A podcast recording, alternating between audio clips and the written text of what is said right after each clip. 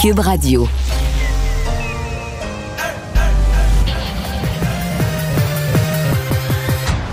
Mario Dumont. Organiser, préparer, informer. Les vrais enjeux, les vraies questions. Mario Dumont. Les affaires publiques n'ont plus de secret lui. Cube, Cube Radio. Bonjour tout le monde, bienvenue à l'émission. Euh, bon jeudi, c'est la semaine qui avance, euh, la dernière semaine du mois de janvier, en passant. Bonjour Vincent. Salut Mario. Hey, deux grosses conférences de presse. Ce matin, euh, j'ai commencé la journée là, avec euh, nos collègues Philippe Vincent Foisy et Benoît Dutrisac en disant c'est la journée vérité et réconciliation. Pour. Mais là, ils pensaient que je parlais d'affaires autochtones, puis la journée, c'est pas aujourd'hui, puis tout ça. Et non, parce que ce matin, c'était la conférence de presse de James William Awad. Oui. Où il allait dire la vérité, répondre à toutes les questions, puis amorcer une réconciliation avec le peuple du Québec. Ah, oui, OK. Puis à 15h, la santé publique, qui fait une conférence de presse, mais sans le politique. Alors là, sans le politique, t'auras la vérité, puis la réconciliation de la santé publique avec les journalistes. Oui, avec les journalistes. Hey, si les journalistes sont tous éveillés à la fin de la du point mais de presse. euh, c'est pas, pas sûr qu'une fois tout ça dit, euh, que ça va être les deux points de presse qui vont passer à l'histoire. là. Euh, non. Qui vont être dans... Non, non, non, t'as raison, Mario. D'ailleurs, euh, parce que c'est le point de presse de Dr. Luc Boileau, nouveau se, directeur con- de la- se continue. Là. national de la santé publique, se poursuit. Euh, et il faut dire, euh, bon... Il est je- positif dans le sens que c'est plutôt de bonnes nouvelles pour ceux qui, qui ont hâte que les choses s'améliorent. Ouais, explique que, en fait, il nous confirme que les hospitalisations sont à la baisse euh, et que, oui, on est dans un processus de déconfinement qui va euh, y aller une semaine à la fois. là. Donc, on comprend qu'on a deux semaines d'annoncer, euh, le 31, le 7, euh, et qu'ensuite, on devrait avoir une autre étape. Quoi qu'on n'a pas donné de détails encore. Est-ce que ce sera les gyms? Est-ce que ce, bon, ce sera, euh, quelle sera la liste de ces, ces, nou- ces nouvelles opportunités-là, les nouveaux déconfinements? Mais c'est quand même, ça, pas. ça avait pas été dit, là, a- dans le fond, qu'ils ont une, une espèce de calendrier. Parce que là, on a deux dates, là, mais qu'à chaque semaine, il y aurait une nouvelle affaire, là, ou en tout cas un nouveau. euh, Mais bon, en même temps, dans deux semaines, ce sera ce qu'on va. euh, J'ai l'impression qu'on nous l'annonce pas parce que c'est pas encore clair. Euh, on attend de voir aussi la baisse des hospitalisations. Euh, sinon, le docteur Boileau fait une nomenclature un peu de l'état de la situation, le fait que euh, il est conscient que les gens sont fatigués de certaines mesures, mais qu'on doit quand même les garder en place. Il était conscient qu'il y a des gens qui ne veulent pas se faire vacciner, mais qui doivent l'être. L'importance de la troisième dose, que cette troisième dose-là est sécuritaire, etc. Alors, un espèce de bilan de la situation.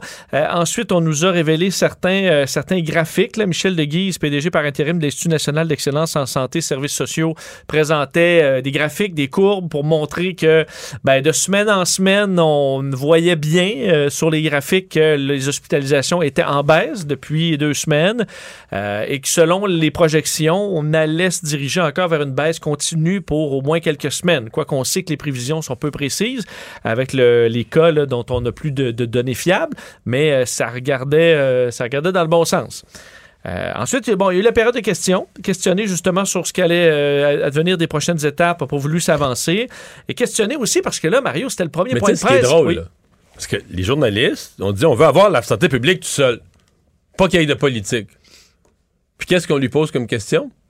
Ben, des questions reliées politiques. Des questions on, essaie. de- ben, Des on questions politiques. On essaie de le piéger en l'enfargeant avec la politique, en lui parlant de politique qui n'est pas son domaine. Ouais, mais pour pouvoir sortir, euh, fait un extrait où docteur je comprends. Est contre. Je comprends le Contre qui est contre le gouvernement, contre le premier ministre, contre quelque chose, Bon. mais on disait qu'on voulait pas de politique, là.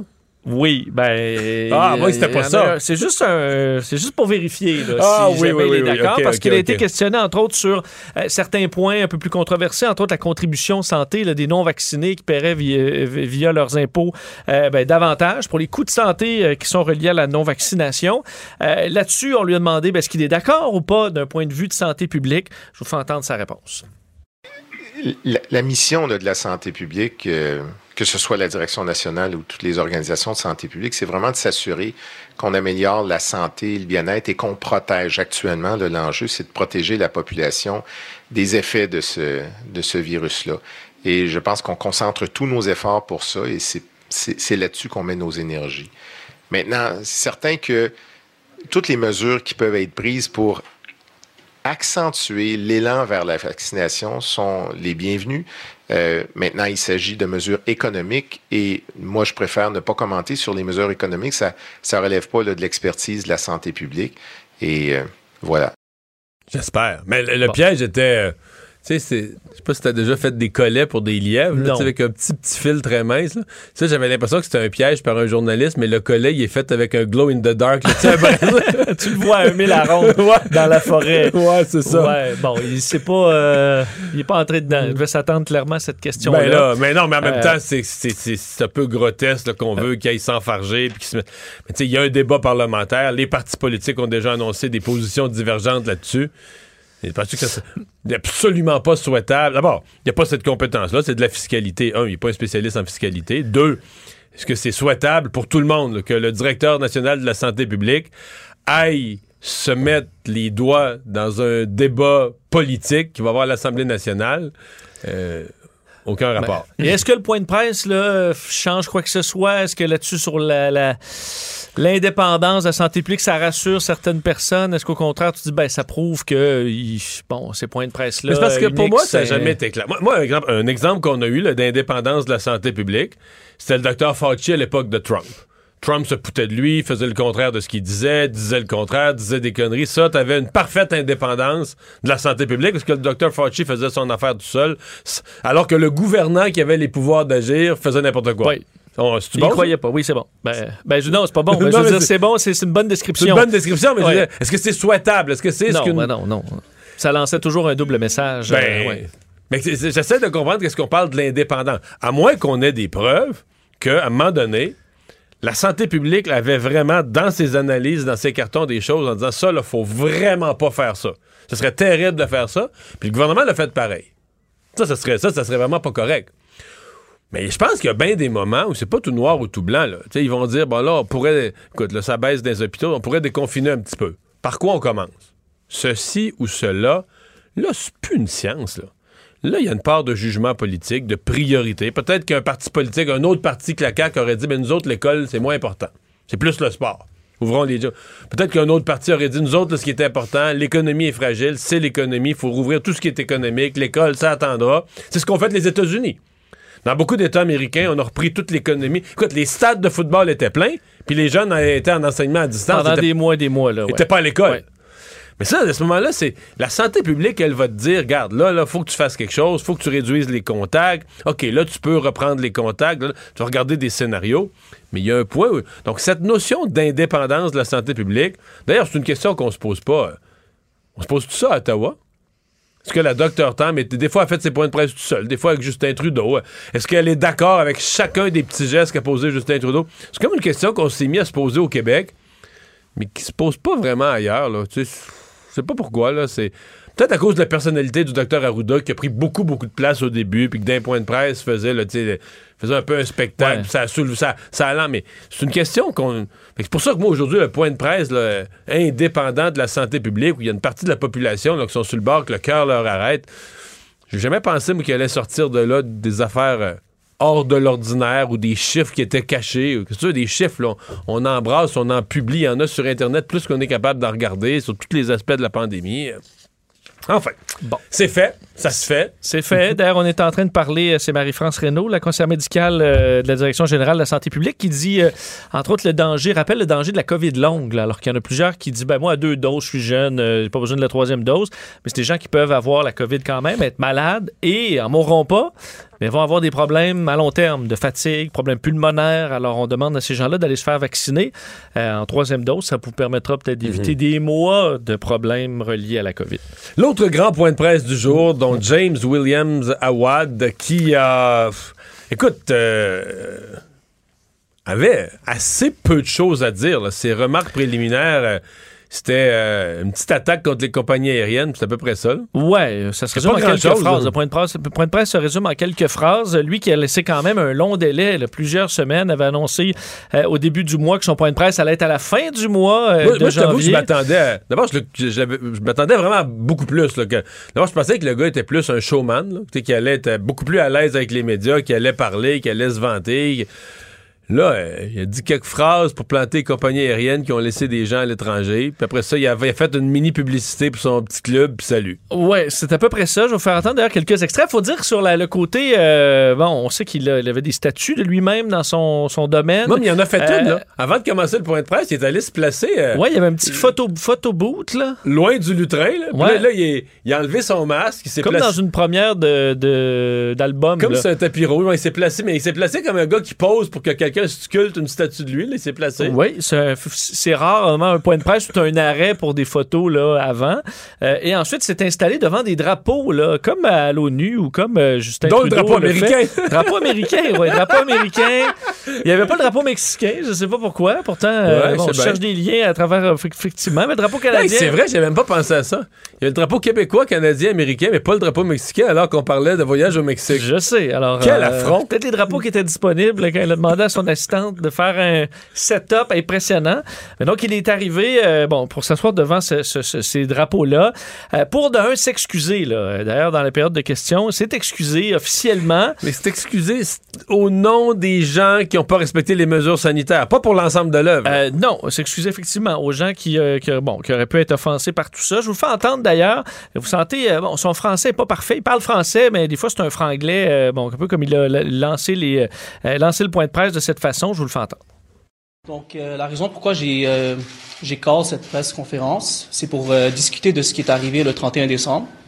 Donc, je voudrais m'excuser tout d'abord pour les gens qui n'ont pas respecté les règles sanitaires. Mon intention pour ce voyage était d'aller entre, groupes et s'amuser en groupe, aller au Mexique. J'ai fait ce que j'avais à faire. J'ai tout fait pour que les gens respectent les règles sanitaires. Bon, et après ces excuses, effectivement, euh, bon, veut, euh, frapper euh, les compagnies aériennes. Il est fâché contre les compagnies aériennes, non seulement Sunwing, mais aussi Air Canada et Air Transat, qui ont refusé, on sait, de rapatrier euh, ces Québécois au pays et qui les ça d'illégal et de dangereux. On l'écoute. Vous devez vraiment avoir honte.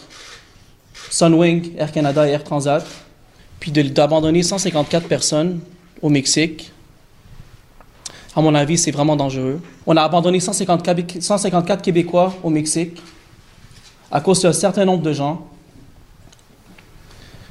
Puis ça, à mon avis, c'est c'est illégal. Bon, quand même plusieurs choses là-dedans parce que Mario, si tu t'en vas quand même en voyage au Mexique, c'est dur après ça de dire que c'est dangereux d'être au Mexique. Là. Alors, tu dis, vous nous avez mis en manger en nous laissant au pays où on est allé en vacances. là. Alors, il y a cet ouais, mais c'est aussi que prendre un avion, je pense pas que ce soit un droit fondamental Ben- comme être traité quand tu te présentes aux urgences avec une blessure grave. Là. Non, c'est aussi absolument pas illégal. Je suis allé voir, euh, bon, sur, sur Air Transat, c'était plus facile à trouver que sur Sunwing. C'est les mêmes contrats, là, mais juste dans le contrat avec Air Transat pour un billet, c'est clairement écrit, là, refus de transport, retrait d'un passager. Air Transat se dégage de toute responsabilité résultant de son refus ou d'un refus d'un autre transporteur aérien de transporter un passager, découlant des circonstances suivantes. Et dans les circonstances, il y a entre autres le passager m'enjeu la sécurité du public, le passager contrevient ou pourrait contrevenir à une loi, ou encore Air Transat ou un autre transporteur aérien estime qu'il est nécessaire de refuser l'embarquement d'un passager pour prévenir un danger ou un risque pour ce passager ou pour tout autre passager, tout bien, ou Donc, pour c'est assurer large. le bon déroulement du vol. C'est large et clair. là. Donc, dans le si on contrat... pense qui- que t'es du trouble, ils ont le droit de te dire t'embarques pas. Ben, écoute, si t'as le simple, un simple risque de de poser problème pour le déroulement du vol, on peut annuler euh, sans, euh, sans aucune responsabilité de la part de la compagnie aérienne. C'est dans le contrat. Donc, il y a eu bris de contrat? Malheureusement, c'est Ben, le c'est-à-dire que lui prétend qu'il y a eu bris de contrat avec Sunwing parce que c'était un vol nolisé puis qu'il avait nolisé l'aller-retour. Là, j'avoue que devant les tribunaux, ils régleront sa relation avec Sunwing. Est-ce que ça, c'est une, une autre affaire qui Mais concerne Sunwing pas? devrait avoir le même, les mêmes clauses. euh, C'est le Probablement, transport, transport aérien, euh, c'est à peu près la même chose. Là. Euh, on verra, mais ça me surprendrait beaucoup que ce soit vu comme illégal. Euh, et euh, donc, c'est ça. Il y a eu quand même un petit, un petit bras- peu de brasse camarade au début de la conférence Ben de oui. presse. hein. Il y a un, monsieur qui s'est mis à crier. Euh, Est-ce que c'était une blague? Il s'est mis à crier, entre autres, qu'il voulait être invité au prochain party de James Awad. Il a été sorti par la suite. Moment aussi particulier où la responsable des, de la conférence de presse là, disait aux journalistes qu'ils ont droit à une question, sinon ils allaient être sortis. Là, S'il y avait- S'il expulsés posait une sous-question, elle est expulsée. expulsé du building, kick out of the building. C'est ce qu'on a dit, ce qu'on a euh, rarement vu. On expliquait que James Awad n'avait pas le temps euh, à son horaire pour pouvoir répondre à des sous-questions. Bon, je sais Bon. pas, là, mais j'ai l'impression que son avant-midi était réservé à ça. À ma connaissance, il y a deux personnages qui ont des règles un peu strictes en matière de conférence de presse. C'est Justin Trudeau et François Legault, mais un peu moins strictes que ça. Donc, il, il y a, Ouais, il y a plus les, Harper, mettons. il y a les euh, premiers ministres, puis après ça, il y a M. Awad, la, coche d'après. La coche d'après. Donc, il a fait effectivement de la pub pour son club privé, invitant les gens à aller s'ajouter à ce club, mais expliquant que pour rentrer au club privé, euh, Mario, il faut quand même. euh, bon, il y a le critère de, de l'âge et le statut social. Alors, on ne dit pas c'est quel statut social ça prend pour entrer au, à son club privé, mais il indique que ce- c'est le seul critère, l'âge et le statut social pour pouvoir entrer dans son club. Euh, mais il explique que sa compagnie est ouverte à tous, même les fraudeurs, parce que Félix Séguin, notre collègue, lui a demandé euh, bon, euh, pourquoi il s'était associé avec un fraudeur. hein. On sait qu'il était sorti un homme accusé de fraude il y a plusieurs années. Il a dit que tout le monde avait le droit à une deuxième chance et que dans sa ça, compagnie, il acceptait tout le monde. Ça, c'est le bout où on n'a pas eu, dans son point de presse, là, une tonne de précision sur euh, son succès financier. là, parce que, on s'entend, il dépense beaucoup d'argent, les voitures de luxe, acheter, des maisons une après l'autre. Cash, à- là, ouais. un Cash à un million chaque. Là. À un moment donné, c'est comme, comme disait l'autre, ça prend du fuel, là, ça, prend de, ça prend de l'argent. Et, euh, ben, tu s'il y en a un là, qui est pas contre ça, des personnes qui font de l'argent, c'est bien moi. J'ai toujours applaudi les succès en affaires, puis dit que les Québécois, il faudrait qu'on s'affranchisse, tu sais, des, des vieilles, euh, des, des- des- des vieilles peurs de l'argent. euh, Mais là, euh, j'aime quand même ça comprendre, là, tu sais, dire un beau succès financier. C'est tellement beau, de belle histoire en affaires. Quelqu'un développe un logiciel ou 4-5 jeunes, des- génies dans des cerveaux ensemble. Mm, on- ça se raconte habituellement. Là. Mettons l'histoire de Couche-Tard, là, des premiers dépanneurs, jusqu'à devenir un géant de- du dépanneur. D'habitude, ça se raconte une histoire d'affaires. Puis je trouve que dans son cas, c'est peut-être moi qui n'est pas intelligent, mais il me semble qu'il reste du flou. Euh, oui, ben, même les gens dans le milieu de l'informatique qui peinent à comprendre euh, de quoi ils parlent. Ben, dit qu'il était un ils- programmeur, même ado. Ouais, qui fait un code, là, euh, Ouais. le C++, euh, qui a vendu à des compagnies ce que les, euh, les gens d'informatique disent, ben non. Euh, ensuite, il dit qu'il a fait bien de l'argent, qu'il a tout perdu au casino, à une soirée au casino, puis ensuite, c'est refait à la bourse. Mais ça, là, il dit qu'il est rentré à la bourse à 18 ans. Là. Que ça, à la bourse à 18 ans, là, tu perds de l'argent. T'apprends. Tu vas peut-être en refaire ensuite à 25, là, mais tu sais, t'apprends. Mais surtout, si tu viens de tout perdre, c'est que tu pars quand même de... tu Tu peux faire de l'argent à la bourse à la base, beaucoup, si tu as de l'argent. T'as- là. t'as- ouais, t'as des Quand millions tu en pars de zéro, c'est pas, pas- pas quand même. Fait euh, que un petit peu plus il reste. euh, ça reste imprécis. Imprécis la façon dont il a fait sa fortune. Fait que euh, ça, c'est peut-être un, peut-être pour un prochain. euh, point- futur point de prochain point de presse. Dans un mois. Peut-être. Eh boy. Bon. Euh, baisse des hospitalisations donc au Québec et en Ontario. Là, des, des nouvelles plus encourageantes aujourd'hui dans les bilans de chacun. Oui, une baisse beaucoup plus marquée, euh, moins 117 hospitalisations aujourd'hui au Québec, donc 3153 euh, au total, 56 décès par contre, alors c'est quand même assez élevé, moins 17 personnes aux soins intensifs. Et en, Ontario aussi, c'est une baisse de plus de 300, en fait 371 personnes de moins. Par contre, aux soins intensifs, c'est seulement moins 9. Les soins intensifs, on le sait, là, on est à près de 600, on est à 599 personnes hospitalisées aux soins intensifs. C'est encore très, très lourd euh, aux, euh, aux soins intensifs en Ontario. Décès de 70 Ontariens dans les 24 dernières heures, en fait, dans le bilan. Euh, alors, c'est ce qu'on a aujourd'hui. C'est encourageant. On espère quand même que ça se, ça se poursuive pendant les prochains jours. Finalement, les euh, camionneurs qui euh, se, se rapprochent d'Ottawa. En fait, il y en a, il y en a qui sont passés du Québec, là, qui sont pas loin, ils sont pas encore partis. Il y en a qui sont partis des- de l'Atlantique ce matin. Effectivement, pour converger euh, demain vers Ottawa. Aujourd'hui, d'ailleurs, les, les autorités bon, en Ontario, l'OPP, avisait les automobilistes de se préparer à certains problèmes là, de circulation sur la 401, par exemple, ou d'autres bon, routes et autoroutes. Il n'est pas dit qu'au Québec aussi, il n'y en aura pas là, sur la 10, sur la 15 demain, en venant de la colle ou en venant du, du poste frontière là, de- des cantons de l'Est. C'est fort possible. Stansted. Euh, les policiers de l'Ontario disaient à tous les automobilistes de rester vigilants, d'être conscients euh, si les premiers intervenants doivent traverser la circulation encombrée, donc de faire attention, puisqu'on a rapporté entre autres qu'un véhicule ambulancier avait été retardé là, en raison du, euh, des perturbations causées par les camionneurs aujourd'hui sur la- l'autoroute 400 entre Barrie et Toronto. Alors, euh, tous ces camionneurs devraient converger demain. Euh, ils ont eu d'ailleurs un appui de taille aujourd'hui de Elon Musk Ben qui a commencé à tweeter sur euh, le, le- le dossier des camionneurs canadiens. Il faut dire que c'est assez c'est, c'est simpliste. là. Il écrit d'ailleurs Je maple syrup. Euh, faisant référence au sirop d'érable canadien, on le suppose, et ensuite il a écrit Canadian Truckers Rule, euh, alors appuyant les, les camionneurs canadiens. bon, il n'a pas beaucoup expliqué sa position là-dessus ou ce qu'il comprend de cette contestation. Non, mais c'est un libertarien connu, là, quand même. Oui, tout à fait. Et le chef du Parti conservateur du Canada, Erin O'Toole, on sait dans les médias ce matin, publiait une lettre ouverte où il demande au groupe extrémiste de se retirer de ce convoi et de ne pas tomber dans, les, euh, dans la violence politique ou la haine, disant que ça n'a aucune place dans une société libre et démocratique et que ça nuira aux chances des camionneurs. Il fera d'ailleurs un point de presse à 17h aujourd'hui sur le sujet. Mais parce qu'il y en a des groupes radicaux autour. Là. Je voyais les demandes. Parce que là, tu sais plus qui est qui. Tu sais, comme ça n'a pas de porte-parole officielle, mais des gens qui se prétendaient autour du groupe des camionneurs. Puis il y avait les revendications. Les revendications, c'était pas compliqué. Là. C'était, tu fermes la shop de la santé publique. Euh, on rouvre tout. On rouvre tout. On arrête toute forme de mesures. On s'occupe plus de la pandémie. Et euh, sinon, si le gouvernement Trudeau et les gouvernements de toutes les provinces font pas ça, c'est un 6 janvier canadien. On renverse le gouvernement par la force. Ça, OK, bon. Ça, c'est tout, euh. Ça peut pas. Tu sais, une attitude comme ça pour des manifestants, ça peut pas bien virer, là.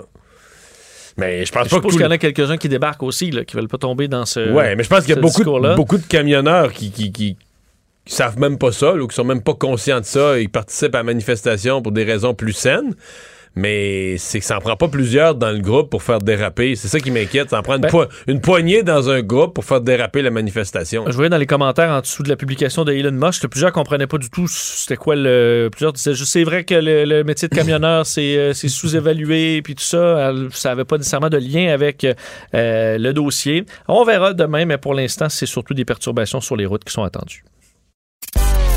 Mario Dumont et Vincent Dessureau. Un duo aussi populaire que Batman et Robin. Cube Radio. Alors, euh, les 12 travaux euh, de notre réseau de la santé, euh, c'est une série de 12 propositions, donc d'où les 12 travaux, pour améliorer le réseau de la santé qui a été publié par le Parti québécois dans le cadre de son caucus précessionnel. Le chef Paul Saint-Pierre Plamondon est avec nous. Bonjour. Bonjour. On repassera pas une liste de 12, ce serait un peu long, mais comment vous résumeriez euh, ce qui euh, ce qui doit amener la, refondation, ça a l'air que c'est le mot à la mode, de notre système de santé? Première chose, euh, ne pas tomber dans les bébelles puis les slogans. c'est très populaire de ce temps-ci, là, inventer un logo, mettre un slogan sur quelque chose. On peut pas faire ça avec notre système de santé. Euh, et euh, évidemment, nous, on va déposer un plan complet et chiffré pour euh, la campagne électorale qui vient. Mais ce qu'on est venu dire, c'est qu'il y a au moins 12 éléments qu'on répète et qu'on répète, pas juste le Parti québécois, mais des intervenants qui ont une expertise, d'autres partis politiques le disent. Il y a des choses quand même très concrètes, très faisables, qu'on n'a pas fait ni sous la CAQ, ni sous les libéraux, et ça a un impact concret. Donc, si on commençait par la base, si on commençait par les 12 choses là, à portée de la main, qui pourraient immédiatement influencer positivement, reconstruire, euh, relancer notre système de santé, des choses qu'on a, qu'on a dit tellement souvent comme le décloisonnement des professions de manière à ce que les infirmières, les pharmaciens euh, soient mieux utilisés, plus utilisés, revaloriser la première ligne avec les CLSC. Mais ça, je, veux vous en parler. je, veux vous en parler des CLSC parce que c'est une des propositions qui m'a étonné et qui, à mon avis, passera pas tout de suite. Là. Euh, les CLSC ont pas une grosse réputation. Bon, oui, oui, ils se sont installés comme une organisation qui coordonne un service communautaire, un service à la communauté, des campagnes pour les, femmes enceintes, la vaccination des enfants, des choses comme ça. Mais comme un vrai élément de première ligne du réseau de la santé, il y a bien du monde qui dit ah, on ça n'a jamais marché, c'est une invention du PQ des années 70, le CLSC, puis c'est un gros flop, ça n'a jamais marché, ben arrêtons de mettre de l'argent là-dedans. Alors vous, vous y croyez encore, là? Ah, en fait, euh, l'idée du CLSC est, excellente. Et euh, comme on a vu aussi plus récemment avec les réformes des libéraux, il y avait d'autres partis politiques qui avaient l'intention de saboter cette première ligne-là. Mais appelle-le CLSC ou appelle-le d'autres choses. Ça prend une première ligne, accessible où c'est pas nécessairement à un médecin qu'on parle pour une infection urinaire ou un bobo dans l'œil, où on parle soit à une infirmière ou à euh, des thérapeutes qui coûtent moins cher qu'une rémunération à l'acte d'un médecin et offrent plus de services au total parce que le goulot d'étranglement dans notre système, c'est que tout passe par les médecins. Et moi, je suis pas de ceux qui jettent la pierre aux médecins. Faut arrêter de dire, comme l'a fait la CAQ, que le problème, c'est les médecins. Les médecins sont parlables. Eux autres aussi, voient que le système fonctionne pas. Et moi, je dis, dans l'idée d'avoir une première ligne accessible avec euh, des infirmières praticiennes spécialisées et euh, d'autres professionnels qui offrent tout de suite une aide pour toutes sortes de bobos qui ne nécessitent pas l'urgence et l'hôpital. Ça fait des années qu'on le dit. Ça ne veut pas dire que c'est une mauvaise idée, ça veut juste dire que ni les libéraux, ni la CAQ veulent, euh, ont le courage ou la volonté politique de s'occuper de la première ligne. Donc, euh, c'est important de mentionner que oui, c'est possible de, de s'occuper de ça. Il y a quelques-unes de vos propositions qui sont, euh, qui sont intéressantes, qui vont effectivement, comme vous le disiez, dans le sens de de, d'éléments qui avaient déjà été soumis par d'autres groupes, qui avaient déjà été proposés, mais qui ont euh, un défaut dans le cadre présent, c'est que ça réclame, ça prend plus de ressources humaines, ça prend plus de monde, qu'on parle d'améliorer les ratios, par exemple, etc. Sont des bonnes idées, mais il faut plus d'infirmières, il faut plus de personnel pour les implanter. Euh, qu'est-ce que vous allez répondre à ça? Parce que vous allez arriver en campagne électorale dans quelques mois, on va vous questionner là-dessus sur la faisabilité dans le contexte de l'extrême rareté des ressources humaines qu'on qu'on semble vivre. Exact. D'ailleurs, il y a une mesure dans les 12 qui est spécifiquement là-dessus, à savoir que le nombre de professionnels conformes dans les universités devrait être en fonction des demandes du système et non pas euh, des, des, groupes de professionnels qui ont euh, les collèges des médecins ou autres euh, ordres professionnels qui, eux, fixent en ce moment ce nombre de personnes-là qui sont admis puis qui sont finissants. mais de manière générale, c'est certain, il y a des coûts à ça. La plupart des mesures qu'on propose sont à coût nul ou à coût minime compte tenu de d'autres ajustements. Donc, quand on change le, le mode de rémunération puis qu'on implique des professionnels qui, à l'acte ou à l'heure, vont coûter moins cher, il y a des ajustements qui rendent ces mesures-là possibles, mais je l'ai dit en point de presse, puis c'est une question d'honnêteté. En même temps, là, il manque 6 milliards, puis je sais qu'il y a des gens qui ne veulent pas entendre parler de notre relation avec le Canada. La vérité, c'est que toutes les provinces canadiennes s'entendent pour dire que le fédéral prend notre argent à travers nos impôts, mais ne renvoie pas cet argent-là pour la santé, et que cette diminution-là du financement par le fédéral a des impacts monstrueux. Quand il manque littéralement 6 milliards de dollars par année dans notre système, évidemment que ça a un impact sur notre capacité à embaucher puis à faire rouler ce système-là. Ça ne nous empêche pas au Parti québécois d'arriver avec 12 mesures qu'on juge faisables et concrètes à court terme. On ne veut pas tasser complètement, occulter l'éléphant dans la pièce, à savoir que le fédéral ne collabore pas. Il préfère dédoubler ce qu'on fait déjà au Québec pour être certain de garder le contrôle, plutôt que de nous renvoyer l'argent pour notre système de santé. Ça, c'est un vrai problème, ça fait de moi un indépendantiste, comme vous le savez. Hmm. Euh, dans votre programme, il est encore question, le douzième des, des, 12 travaux, c'est euh, l'indépendance de la santé publique. C'est un enjeu dont on n'avait jamais parlé. Euh, dans les 30 dernières années, on a eu une santé publique au Québec. On n'a jamais parlé de ça, mais ça s'est développé au cours des derniers mois avec le docteur Arruda, etc. Il vient d'avoir une conférence de presse il y a quelques minutes de la santé publique sans le politique. Euh, ça vous a plu? Est-ce que c'est un peu plus que ce que vous avez en tête? Ben, c'est déjà un premier pas. Hein. Ça fait deux ans que le Parti québécois, qui était d'ailleurs le premier à demander ça, deux ans qu'on répète qu'il faut que la santé publique nous parle de science, de savoir, puis ensuite le politique doit nous parler de la décision politique.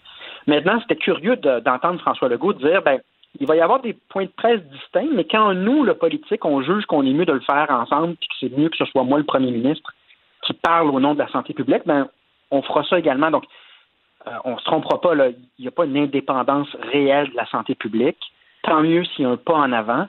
Mais nous, on dit, regardez la loi sur la santé publique puis l'encadrement, pas juste la partie indépendance, mais également euh, toutes sortes de, problèmes pendant la pandémie qu'on a réalisés au niveau du fonctionnement de la santé publique. Il y a une rénovation complète à faire de cette loi-là, de ce cadre-là, pour qu'on ait une santé publique plus forte advenant d'autres crises, d'autres vagues. Ouais. Votre point de vue sur la manifestation là, qui va euh, tirer toute l'attention demain, celle des camionneurs, est-ce que le Parti québécois supporte les camionneurs? Ben non, nous, on, ce qu'on dit, c'est là, on arrive à bout de souffle, mais on arrive à la fin d'une vague euh, Omicron qui euh, pèse encore très lourd pour le réseau de santé On est très critique de comment le gouvernement a géré euh, certains aspects de la pandémie. Il y a plusieurs questions qui doivent être posées. Mais si on demande encore à l'ensemble de la population de collaborer euh, et, de la, notion de vaccin, on dit encore aux gens, le mieux vous êtes protégé, le plus vous avez de chances de ne pas aller à l'hôpital. Donc nous, on, garde nos positions, puis on c'est un élément d'actualité parmi tant d'autres, mais quand vous regardez comment le Parti québécois se positionne en temps de pandémie, on demeure constructif, on demeure responsable, puis euh, surtout, on réfléchit à l'après sur ce qu'on peut améliorer, sur ce qu'on peut proposer aux Québécoises et Québécois. Le Parti libéral, hier, euh, s'est prononcé euh, d'une façon plus claire. Il avait déjà donné des signaux avant, j'en conviens, mais s'est prononcé d'une façon plus claire euh, à l'encontre, très à l'encontre de la construction du tunnel Québec-Lévis.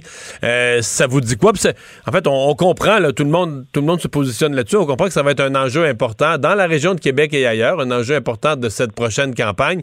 Le Parti québécois va se loger où? En fait, on est les seuls à être constants sur cet enjeu-là. Nous, on a toujours dit que c'était un mauvais projet. Alors que les libéraux étaient en faveur du projet, maintenant ont changé leur fusil d'épaule. Et là, ce matin, euh, j'ai échappé, euh, j'ai critiqué le projet de Niochon. Mais on peut pas être plus clair que ça. Là. On est contre, pas parce qu'on est contre le développement de la ville de Québec. Au contraire, moi, comme indépendantiste, là, ce que je veux de la ville de Québec, c'est que ce soit une capitale d'envergure internationale. C'est sûr que je veux développer les infrastructures, mais avec intelligence. Puis moi, je ne vois pas comment on va appuyer un projet, on nous dit que ça va coûter 10 milliards, mais c'est probablement 15 avec les dépassements de coûts et toutes les complications liées à un projet qui nous apporte très peu. Donc, n'importe qui qui se penche avec sérieux sur cette euh, question-là va conclure que cet argent-là, le 10-15 milliards, on peut le dépenser ailleurs pour régler des problèmes dans la capitale nationale, mais aussi être respectueux des besoins de tous les Québécois en matière de santé et d'éducation. Nous, on répète ça depuis, euh, je ne sais pas, depuis le tout début euh, de ce projet-là. On n'a pas changé notre position, contrairement aux libéraux et à Québec solidaire qui euh, ajustent leur position au gré. je ne veux pas vous relancer, mais pour les libéraux, je suis d'accord. Québec solidaire, il me semble qu'ils ont été assez, assez fermes depuis le début. Même, je pense, dans, la dans la perception publique, c'est eux qui ont pris la pôle là-dessus, non? Non, mais en fait, ils ont ouvert ensuite en disant qu'il pourrait y avoir un troisième lien s'il y a des transports en commun dedans. nous, euh, vous, même avec du transport, même pour du transport en commun, ça vaut pas la peine. Non, non, on creusera pas un tunnel dans des conditions quasi impossibles à des coûts complètement hors de proportion. Alors que des solutions de transport efficaces pour Québec, il y en a, puis on est Mais pas entre les deux rives. Entre les deux rives, il y en a, ben, il y en a pas. Euh, il y en a peu. un expert pour nous dire que c'est un bon projet, que ça tient la route, que c'est utile et que le rapport qualité-prix a du bon sens. On n'en trouvera pas, là. Donc, à un moment donné, il faut laisser tomber les mesurettes de spectacle, les maternelles 4 ans, les tunnels, puis toutes les affaires euh, à l'œil. Puis il faut ramener de l'intelligence puis de la rigueur en politique. Puis un peu d'intelligence et de rigueur dans cette question-là nous fait dire que 10 à 15 milliards de dépenses pour ce tunnel-là n'a pas de sens. On va le mettre ailleurs au bénéfice des gens de Québec puis au bénéfice du reste de la population. Paul Saint-Pierre Plamondon, merci. Au revoir. Au plaisir, à une prochaine. Mario Dumont, un vent d'air frais. Pas étonnant que la politique soit sa deuxième nature. Vous écoutez Mario Dumont et Vincent Dessureau. Alors, euh, pour revenir sur le point de presse euh, de la santé publique, ce fameux point de presse indépendant, sans présence du politique, Benoît Barbeau, virologue, professeur au département des sciences biologiques de l'Université du Québec à Montréal, est avec nous. Bonjour. Bonjour, monsieur. Avant de poser des questions précises, euh, plus entendre, vous, qu'est-ce qui, est-ce qu'il y a des éléments qui vous ont apparu euh, nouveaux, intéressants, que vous retenez là, de ce, quand même presque une heure là, où les, les trois porte-paroles de la, de, la, science, de la santé publique se sont exprimés?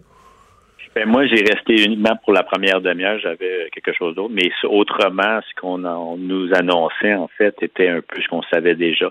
D'autres mots, que la vaccination demeurait évidemment la première option qui nous permettait de continuer à bien contrôler la vague, la présente vague, mais également qu'il euh, y avait, on avait des chiffres qui démontraient justement une diminution qui était quand même notable euh, des cas d'hospitalisation et que ceci était maintenu dans une moyenne de sept jours. Alors, les données étaient quand même probantes, certainement. Encourageantes aussi, pour, pour, les hôpitaux et soins intensifs, les données étaient encourageantes. Tout à fait. Et ça, ça fait du bien à entendre, autant surtout auprès des milieux hospitaliers, mais aussi au niveau de la population, de voir que euh, il est fort probable qu'on a atteint en effet ce mm. pic et que même en ce moment, on, entame la, partie, la portion descendante de la vague. Alors, je crois que c'était des, des euh, bonnes nouvelles, puis c'était quand même très bien qu'on puisse les visualiser et qu'ils aient été expliqués de façon claire. Ouais, parce qu'on avait plus de temps, on est allé dans des tableaux, par exemple sur les hospitalisations, là, euh, Madame, dont j'oublie le nom de Guy, je pense donner des tableaux comme assez pointus, euh, détaillés, les soins intensifs, les hospitalisations en général, etc. Est-ce que ça peut suivre comme tangente au cours des deux, trois prochaines semaines? On est peut-être allé plus pointu là, sur des données que ce qu'on fait habituellement dans des points de presse. Oui. Oui, certainement. Puis, mais comme je vous dis, en gros, moi, je trouvais que c'était relativement clair. Donc, on avait une bonne aperçu de ce qui se présentait, ce qui était projeté dans les prochaines jours, semaines, et qu'on devait vraiment euh, voir que ce n'était pas diminution qui allait être aussi drastique que ce qu'on pourrait s'attendre, mais n'empêche que cette progression-là allait être continue. Puis, dans le fond, ça sous-tendait la décision du gouvernement et cette fois-ci qui était annoncée ou qui était présentée indépendamment, et ça c'est important, évidemment, c'est l'élément clé, indépendamment justement de la présence du gouvernement, de, M. Legault et du ministre de la Santé, donc, euh, pour, euh, dans le fond, euh, supporter justement la décision de commencer les assouplissements, mais d'y aller aussi de façon progressive. Et ça, on le sentait vraiment, c'était clair. Euh, on ne voulait pas précipiter, évidemment, ces, approches d'assouplissement, mais d'y aller selon euh, ce qui était le plus, le plus convenable devant la situation actuelle les gens qui sont sceptiques avec la vaccination en viennent qu'à avoir l'impression que ce, que c'est une obsession des autres ou que c'est un harcèlement qui leur est imposé, etc. Mais quand on, puis vous l'avez dit en, ouverture d'entrevue, quand on a amené euh, le docteur Boileau sur la, sortie, puis qu'est-ce qui peut nous faire sortir, dire, on sent que du fond du cœur, très spontanément, très simplement, au-delà de toutes les autres affaires, le masque, mais la vaccination, euh, c'est la clé. Je pense qu'il a même dit un point, quelque chose du genre, ben, si tout le monde était vacciné, si on était à 100% vacciné, on s'en sortirait, on pourrait faire pas mal plus de choses pour s'en sortir pas mal plus vite. Là. Donc, dire que la vaccination, c'est la clé, c'est pas que c'est une question d'écœurer ceux qui ont peu, qui, aiment pas ça ou qui veulent pas trop en entendre parler ou qui sont sceptiques. C'est comme scientifiquement, c'est comme à un moment donné, c'est la seule chose qu'il y a à dire. oui, en effet, je crois qu'il faut, il faut dire aussi que bon, la raison pour laquelle on y va de façon progressive, c'est qu'il y a encore des gens qui ne sont pas vaccinés. Mais aussi que les vaccins, il faut l'avouer aussi, ne sont pas à 100% efficaces. Donc, on, Contre la transmission, là, c'est ça. Exactement. Plus particulièrement devant la, transmission. Il y a encore aussi des gens qui sont hospitalisés, qui sont vaccinés. Ben, donc, il y a quand même, et on, on, le savait depuis le début, vous savez, on avait des valeurs d'au-dessus de 90% de protection contre les symptômes. Mais il n'y a jamais eu de 100, il y a jamais eu de 100 Jamais on a présenté des résultats de vaccins avec des 100% comme chiffre. Jamais, jamais, jamais. Là. Et ce n'était pas, pas nécessaire. Et aussi, ce n'était pas, euh, que, d'une certaine façon, si vous le, le trou qui a été affiché au début, vous étiez déjà devant des vaccins qui étaient très efficaces, extrêmement efficaces. Maintenant, ce, qui nous, ce qui nous frappe en ce moment, évidemment, c'est un virus qui, qui change. Donc, et c'est des variants. Et là, on parle de sous-variants. De sorte que vous avez un virus qui va évidemment être mieux capable justement de, de se transmettre, même chez les personnes vaccinées, parce que d'une part, il est différent, mais aussi également vos anticorps que vous produisez ne sont en moins grande quantité. Cependant, ce qui est clair, c'est que en ce moment, vous avez encore des preuves tangibles qui démontrent que les gens qui sont vaccinés ont moins de chances d'être hospitalisés, de, développer des symptômes graves. Ceci dit, juste au niveau des non-vaccinés, c'est sûr qu'il y en a qui sont, ils demeurent encore hésitants. Donc, ils ont eu, il faut voir qu'il y en a qui ont, c'est pas tous des complotistes. Il y en a vraiment qui sont, qui trouvent qu'ils ont, devant eux, euh, dans leur entourage, il y a eu des gens qui ont des effets très négatifs, donc ils ont été, ils ont peut-être une historique un peu difficile. Mais l'autre point qu'il faudrait amener aussi, c'est qu'il y en a qui attendent Medicago. Donc vraiment, il y en a que pour eux, Medicago, c'est la solution. Et ça, moi, je veux dire, même si je, ne suis pas de l'avis justement pour dire que les vaccins aériens sont dangereux et que ça ne devrait pas être pris, au contraire, mais si on peut au moins euh, se permettre d'avoir cette option-là et qu'une partie de la population qui sont non vaccinés se fasse vacciner avec Medicago, moi ça je trouve un gain, là, ça serait un, exactement, il faut pas le négliger. Alors, on est devant le problème actuel avec des gens non vaccinés qui, entre autres, sont responsables des cas d'hospitalisation, mais il faut aussi arriver avec des, des options. Et ce n'est pas uniquement au niveau des vaccins. Euh, le docteur Boileau mentionné, il faut aussi penser à les autres avenues, les autres approches, les antiviraux. Euh, pour pour s'en sortir, vous savez, les vaccins nous ont aidés, vont nous aider, c'est certain, puis va continuer justement à, s'améliorer en termes d'efficacité, en termes d'adaptabilité face aux futurs variants. Mais il faut aussi avoir une conscience et regarder sur plus un continuum d'action, que ce soit au niveau des antiviraux, des prochain composé, on espère, des immunomodulateurs et aussi au niveau de la transmission. Euh, on parle, euh, les vaccins, on va avoir une efficacité contre la transmission jusqu'à un certain point, mais on doit agir aussi au niveau de tous les autres euh, mécanismes de transmission. en d'autres mots, comment on peut limiter cette transmission, que ce soit par des systèmes de ventilation mieux adaptés, des systèmes de filtration et de purification d'air. Alors, il y a plusieurs options qui sont sous la table. Il faut toutes les utiliser pour s'assurer que les prochaines vagues et les prochains variants, parce qu'il y en aura d'autres variants, eh bien, qu'on soit bien équipé, bien préparé, et ce, pas plus particulièrement dans les milieux hospitaliers. Benoît Barbeau, merci. Au revoir. Avec plaisir. Au revoir, bonne journée. Cube Radio. Les rencontres de l'heure. Chaque heure, une nouvelle rencontre. Nouvelle rencontre. Les rencontres de l'heure. À la fin de chaque rencontre, soyez assurés que le vainqueur, ce sera vous. Cube Radio. Une radio pas comme les autres. Bonjour Nada. Bonjour. Des gros sujets euh, aujourd'hui, en commençant par cette euh, histoire qui a horrifié beaucoup de gens d'un conseiller euh, financier qui a fraudé une dame dans les 90 ans. Oui, donc d'abord, on comprend que c'est un crime contre la personne, contre une personne qui est âgée dans cette situation-là, qui était probablement en situation de position, en fait, de confiance, cet individu-là qui l'a fraudé pour plusieurs milliers de dollars et on comprend aujourd'hui que l'AMF porte des accusations contre lui euh, formellement et ce sera des accusations criminelles euh, qui devraient être portées contre cet individu-là. On parle de ces, on parle pas de peanuts, on parle de centaines de milliers de dollars, entre autres avec l'argent de la dame, le gars s'est acheté un bateau, une moto, une BMW, euh, tu sais, c'est un VR, c'est beaucoup d'argent.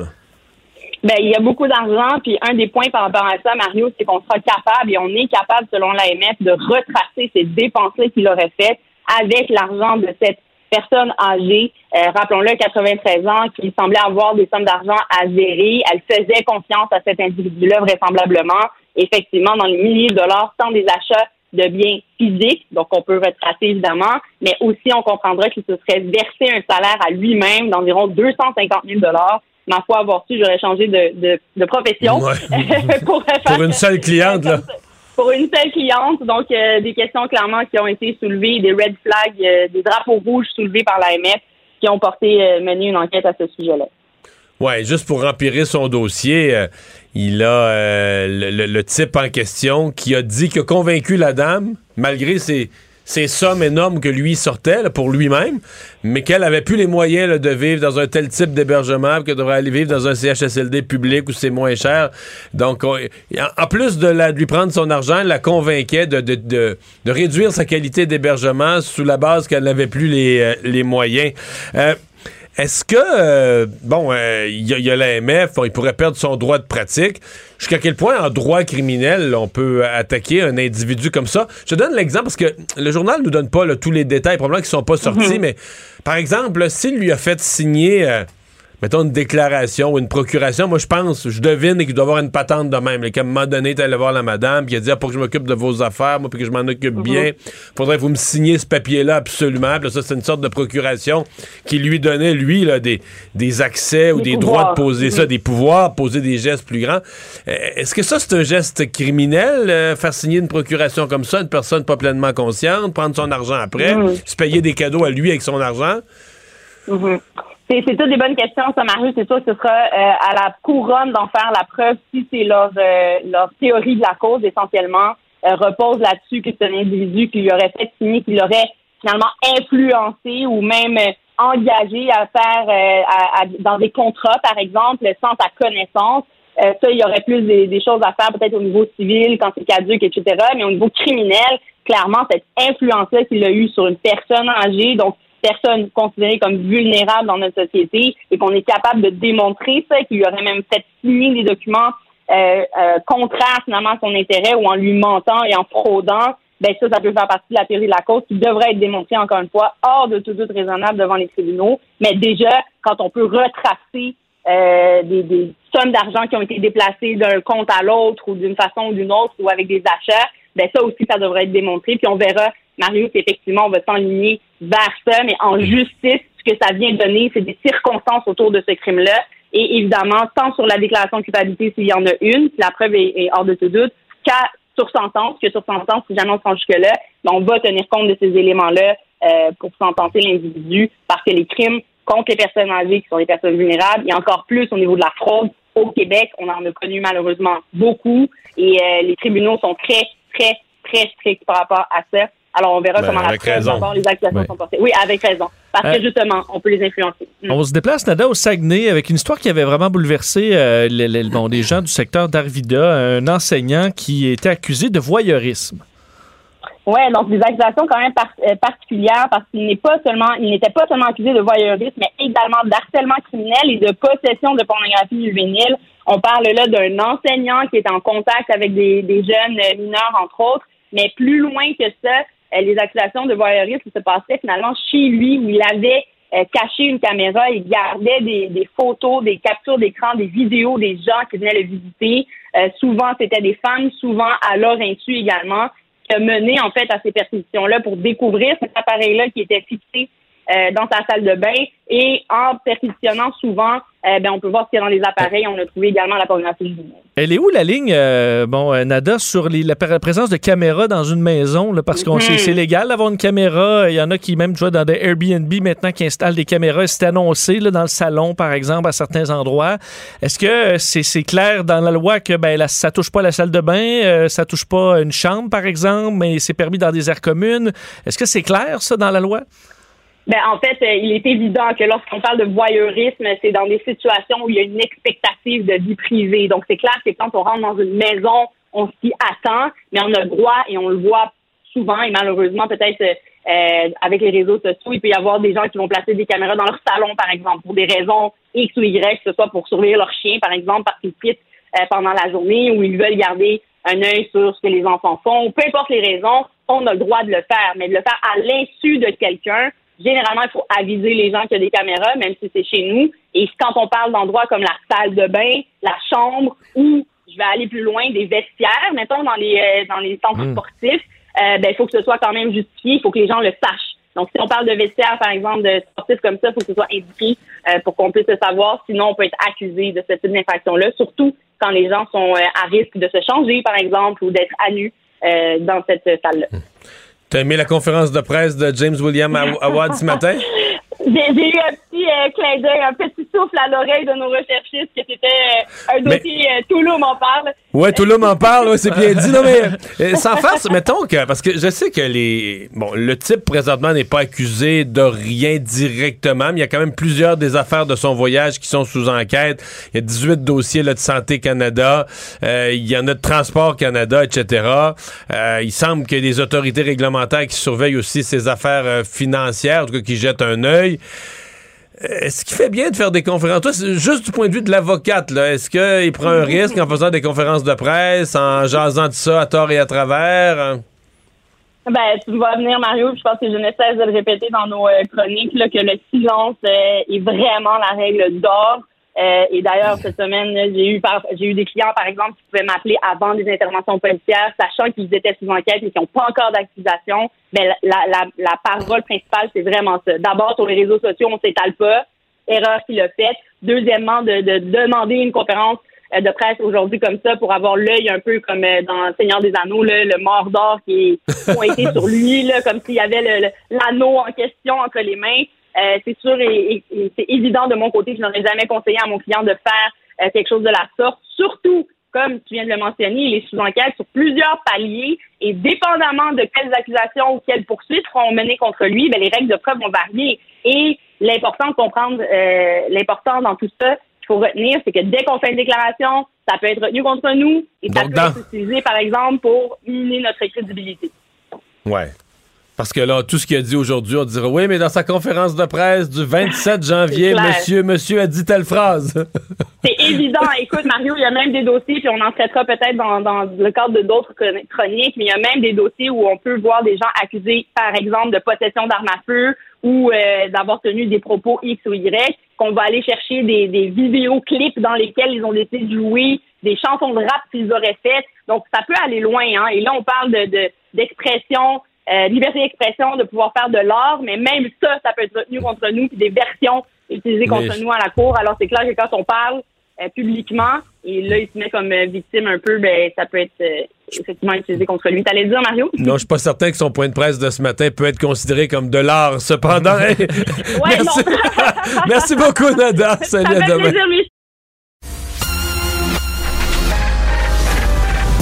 Mario Dumont et Vincent Dessureau. Des propos crédibles, avec des fois un brin de sarcasme. Ben, quand les nouvelles sont moins crédibles.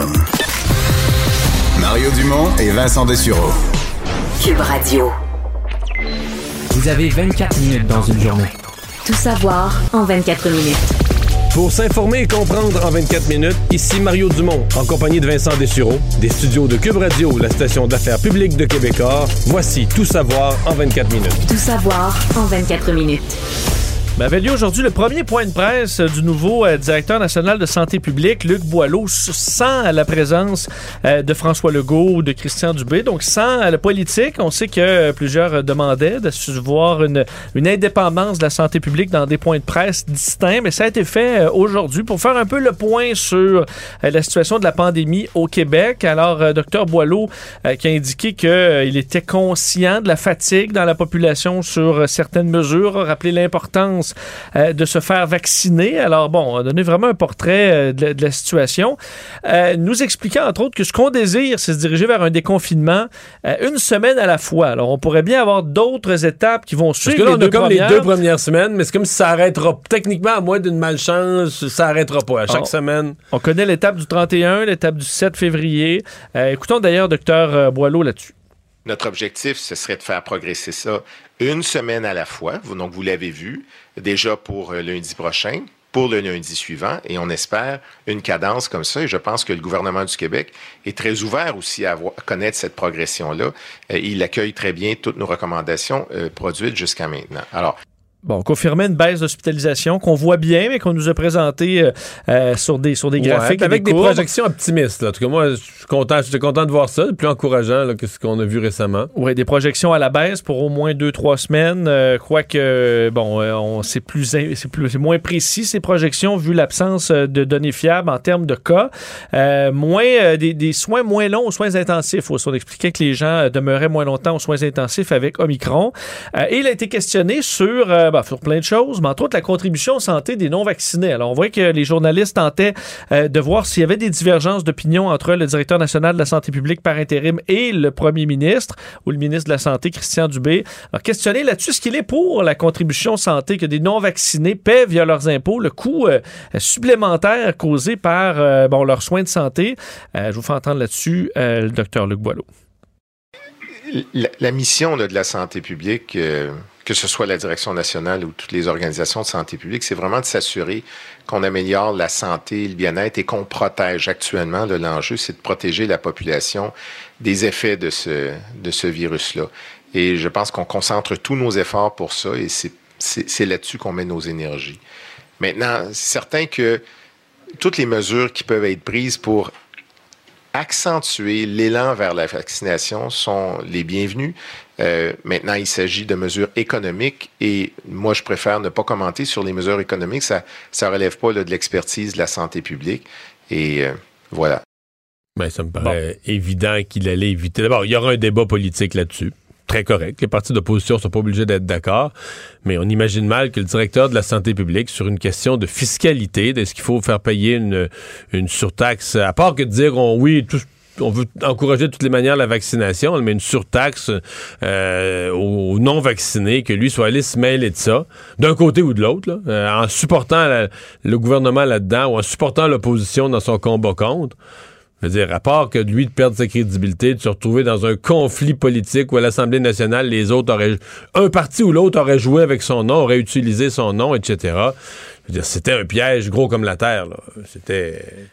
Euh, Est-ce que Mario, ça peut avoir rassuré certaines personnes qui voulaient euh, vraiment qu'il y ait une séparation plus grande entre Ben, le politique que et la santé publique? Je pense que ça va, je pense que ça va avoir permis quand même aux journalistes de poser beaucoup de questions de, de technique, là, de santé publique. Pour ceux qui s'intéressent vraiment, là, la- les, les chiffres précis, la science a permis de le faire, ce qui est bon. Je pense que ça va avoir déçu ceux qui pensaient que si la santé publique sortait indépendamment du politique, là, ça allait être un, Un ton nouveau, Un- euh, des nouvelles informations. ben oui, qu'est-ce que tu veux? On sait tout à propos de la pandémie. Les chiffres, ils nous, inondent de chiffres tout le temps. Je veux dire, il n'y a pas rien qui est sorti de, si nouveau, ni de grandes contradictions avec le gouvernement, ni.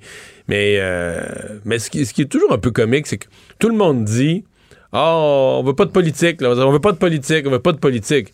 Mais je veux dire, euh, ce matin, euh, Paul Saint-Pierre Plamondon encourageait le directeur de la santé publique à parler de politique, là, prenez position politiquement, puis euh, les journalistes posaient des questions politiques. Tout le monde dit, là, on veut une conférence de presse, il n'y aura pas la politique. Mais On tout- fait tout pour la ramener. on là. fait tous pour essayer de la ramener. c'est un peu drôle quand même, mais ça a été, ça a été un exercice. Écoute, ça a été long, là, pendant, je pense, une heure. Là, il était en conférence de presse avec ses acolytes. Ça a certainement fourni une information utile aux journalistes qui couvrent la pandémie au quotidien. Ben, le point de presse au départ, avant la période de questions, c'était un long rappel un peu de toute la situation Ouais, mais qu'on l'importance connaît. de la là. vaccination, je pense Ouais. que ça avait déjà été dit. hein. Oui, ça a quand même déjà été dit. Quoique dans la période de questions, on nous, euh, Marie-France Reynaud, la conseillère médicale de la Direction générale de la santé publique, rappelait entre autres les dangers de COVID long qui sont importants pour ceux qui sont à deux doses et qui se disent ben, j'ai deux doses, je suis jeune, je suis pas inquiet de la pandémie. Euh, le problème, c'est ça, c'est qu'on peut être malade, on n'en mourra pas nécessairement, mais on peut rester avec euh, des problèmes sur plusieurs mois, voire des ouais. années, problèmes pulmonaires, des problèmes de fatigue chronique aussi, euh, problèmes qu'on peut en général s'éviter avec la troisième dose. Hmm. Et, et une chose intéressante quand même qu'a dit le docteur Boileau, c'est sur la question de est-ce que dans une prochaine vague d'un prochain variant, ça serait imaginable de refaire des mesures de confinement? Là? Euh, mais on ne l'exclut pas, mais il ça faudrait que ça aille vraiment, vraiment très mal là, euh, pour qu'on y retourne. Il l'a quasiment exclu. Oui. Mais il peut pas l'exclure complètement. C'est que- exactement ce qu'on faisait il y a six mois. Là. On disait, Ouais, les jamais on pourrait retourner en confinement. Les gens n'accepteraient pas ça. Puis regarde, on sort de confinement. là. Oui. Beaucoup plus bref. Oui. Infiniment plus bref, là, parce qu'à cause de la vaccination. Mais c'est ça, Omicron est arrivé, puis en l'espace de quelques jours, on avait des dizaines de milliers de cas. puis- Mais le fait de dire on fera plus jamais ça, je pense qu'on a appris notre leçon. Là. Ouais. Qu'on le, le dira pas un nécessairement. peu- ça serait un peu prétentieux de dire qu'on sait tout ce qui s'en vient. D'ailleurs, parlant des hospitalisations, on vous dit qu'elles étaient en baisse, et c'est le cas aujourd'hui. Moins 117 personnes euh, au, euh, donc hospitalisées, 3153, c'est le résultat aujourd'hui. Aux soins intensifs aussi, une baisse de 17 à 235. Le bilan des euh, décès qui est à 56 aujourd'hui. Et baisse aussi en Ontario, quand même marqué. Euh, moins 371 personnes hospitalisées en moins. Euh, là où ça baisse peu, c'est aux soins intensifs. On, était, on est encore très élevé, euh, moins 9 personnes aujourd'hui, mais à près de 600 personnes hospitalisées aux soins intensifs. Alors, c'est très lourd en ce moment. Le, décès le nombre de décès aujourd'hui en Ontario est à 70. Les camionneurs euh, contre l'obligation vaccinale se dirigent vers Ottawa euh, où demain ils devraient tous converger euh, dans une grande manifestation contre cette obligation vaccinale qui est en vigueur depuis le 15 janvier dernier, autant au Canada qu'aux États-Unis. Aujourd'hui, en Ontario, on avisait là, des risques de bouchons de circulation, de problèmes reliés à ce convoi de camionneurs qui commence à arriver, entre autres sur l'autoroute 400, 401. Euh, on avisait à l'OPP, les forces de police ontariennes, que tous les automobilistes devaient rester vigilants, d'être conscients euh, des euh, premiers intervenants aussi qui avaient besoin de circuler, parce qu'entre autres sur l'autoroute 400 euh, entre Barrie et Toronto, on- il y a un dossier d'une ambulance qui a été bloquée par les, camionneurs aujourd'hui. Donc, on verra demain, hein, mais on s'attend quand même à une manifestation importante. Et ce qui amène, tu t'appelles là, parlait du politique, hein, des tensions euh, au niveau politique. Karen O'Toole aujourd'hui, qui est dans une position quand même sensible, chef du Parti conservateur, qui a écrit dans, les, euh, dans une lettre ouverte dans plusieurs médias, euh, demandant aux groupes extrémistes de ne pas nuire aux chances des camionneurs en mettant en pratique des, leurs menaces là, de violence politique, Mais en de disant haine. ça, il donne son appui aux camionneurs pacifiques. là. Euh, Exact. Position quand même euh, difficile. Il y aura point de presse d'ailleurs euh, de Erin O'Toole aujourd'hui. Ça a été critiqué par Justin Trudeau euh, de son côté, euh, donc en vidéoconférence où bon, il, il dénonçait la position du Parti conservateur. Mais il dit toujours la même chose. Il dit que le Parti conservateur finit toujours par défendre les gens qui ne se font pas vacciner. Exact. Et je sais pas si tu t'attends à ce que ça vire mal Je demain. le sais sincèrement pas. D'abord, euh, je, je- je pense que les, les camionneurs partent avec un capital de sympathie dans la population lorsqu'ils disent, par exemple, dans des, des entrevues, euh, à quel point ils sont là depuis le début de la pandémie. C'est vrai. Euh, une chance qu'on les a eus. Ils ont euh, continué contre vents et marées dans la pandémie à remplir nos tablettes, à transporter les produits. Ils l'ont eu pas facile parce qu'à certains moments, je me souviens, je n'avais interviewé un, il n'y avait plus d'endroit pour aller à la toilette, il n'y avait plus d'endroit pour aller se prendre un café parce que tout était fermé. Les restaurants le long des autoroutes, tout était fermé. Ils ont vécu euh, des, moments difficiles. Mais euh, ce qui m'inquiète quand même un peu, c'est que c'est gros là, des groupes. au- ben, me dire, c'est toujours ça une manifestation, il y a toujours des groupes extrémistes qui se collent autour. Mais on le voit beaucoup dans ce cas-ci. Même dans le montant d'argent qu'ils ont ramassé, le, le 6 millions, le GoFundMe, je pense qu'il y a une partie que c'est vraiment des gens qui, du fond du cœur, veulent appuyer les camionneurs. Mais je pense qu'il y a aussi des groupes extrémistes qui se disent on va utiliser les camionneurs. Parce que je voyais aujourd'hui un groupe qui se prétend de la mouvance des camionneurs. Je pense pas qu'ils sont représentatifs de l'ensemble des camionneurs, mais qui, qui se prétendent partie prenante de, cette- de ce mouvement. Puis là, leur demande, c'était pas compliqué. là. C'est pas la, la- fin de la vaccination obligatoire pour les camionneurs. C'était la fin de toutes, toutes, toutes les mesures dans toutes les provinces liées à la pandémie. euh, Les mesures pour la vaccination, les mesures sanitaires, toutes les mesures. Sinon, la démission du gouvernement. On renverse le gouvernement. Ça, Ouais, c'est pas une position qui, euh, Pas- l'unanimité, même chez les camionneurs non vaccinés. Non, c'est ça. Je pense qu'il y a beaucoup de camionneurs qui participent à la manifestation, puis tu leur disais, c'est dans cet esprit-là que tu manifestes, le gouvernement abandonne toutes les mesures, sinon il démissionne, sinon vous le renversez? Puis là, là, après ça, tu dis, ça veut dire quoi renverser le gouvernement? là? Ce qui faisait dire à Mélanie Joly, on veut pas avoir un 6 janvier 2021. là. Tu sais, euh, Certains euh, souhaitent ça, là, de la violence attaquer, demain. attaquer le Parlement, euh, embarquer avec des camions sur les terrains du Parlement, etc.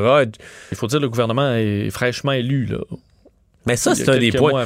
Il y en a plusieurs là-dedans, qui, même des camionneurs qui ont l'air d'être de bonne foi, puis qui répètent ce qu'on leur a dit, qu'il n'y a plus aucune démocratie au Canada.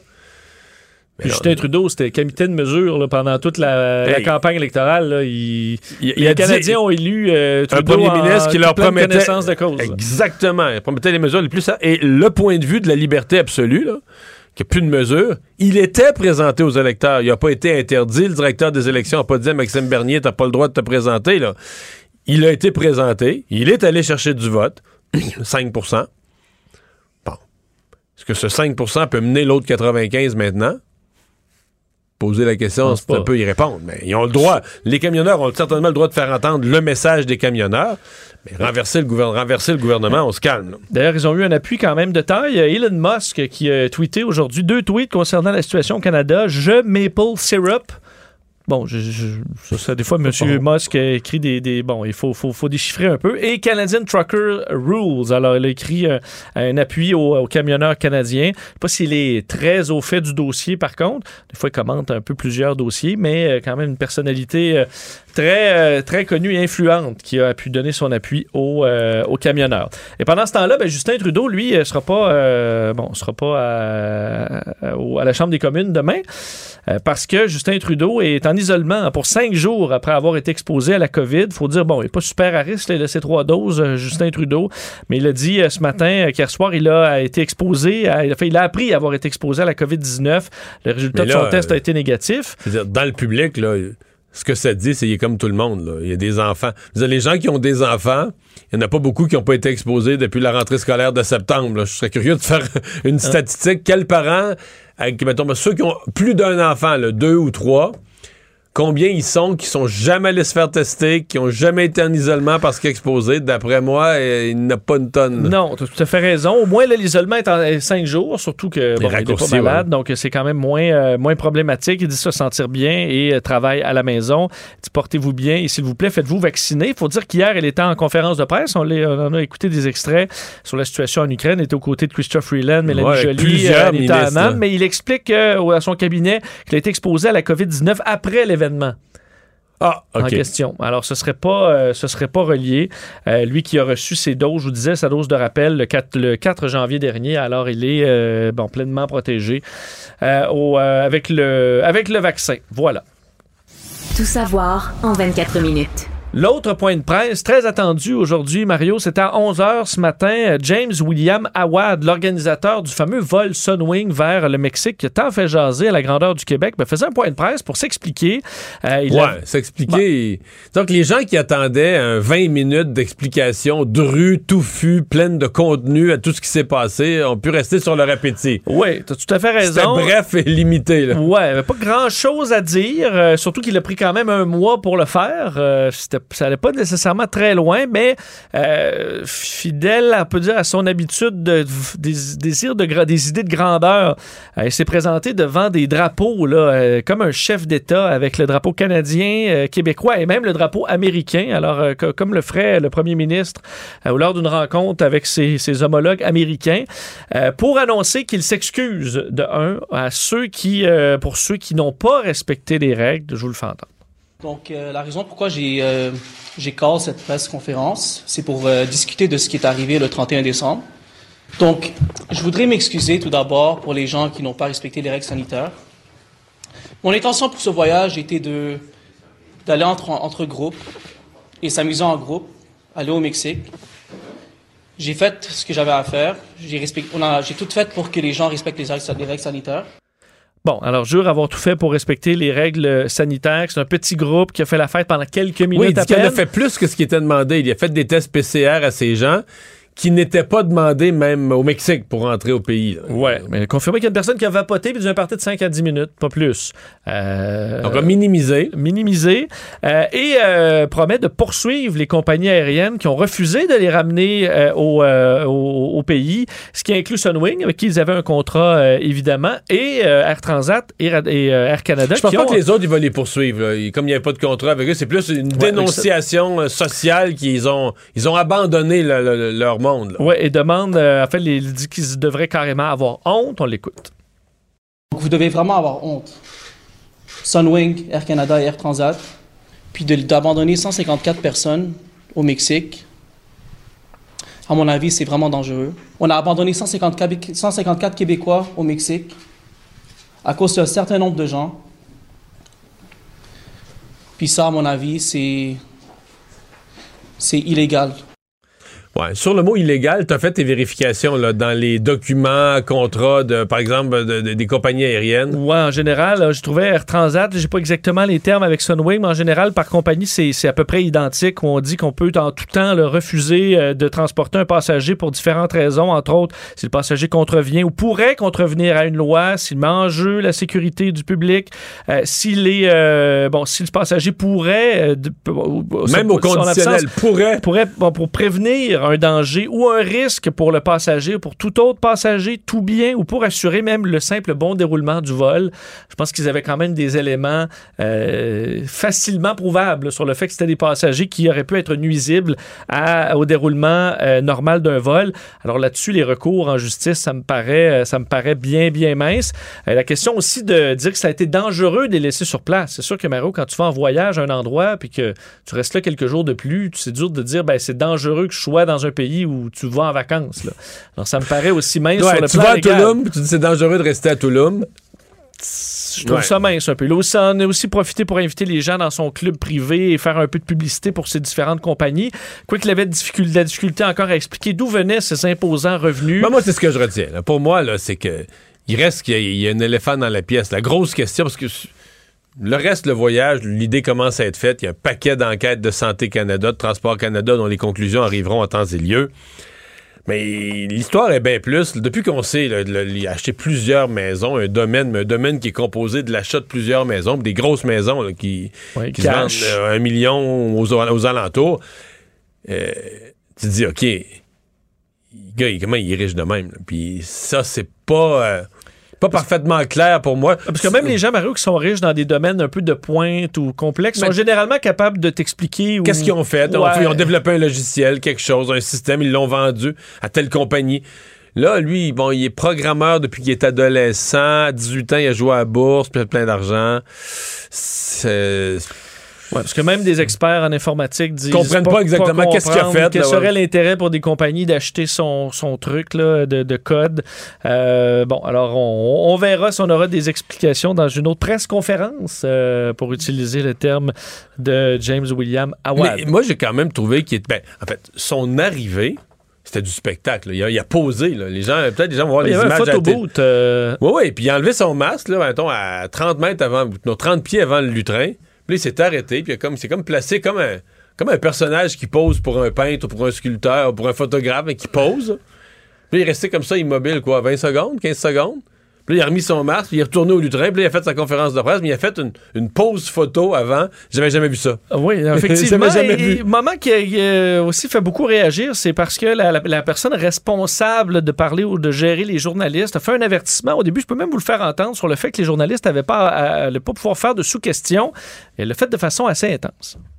Une question par journaliste, il n'y a pas de follow-up. Euh, encore même chose, si vous continuez trop avec les follow-up, vous allez être expulsé de la conférence de presse.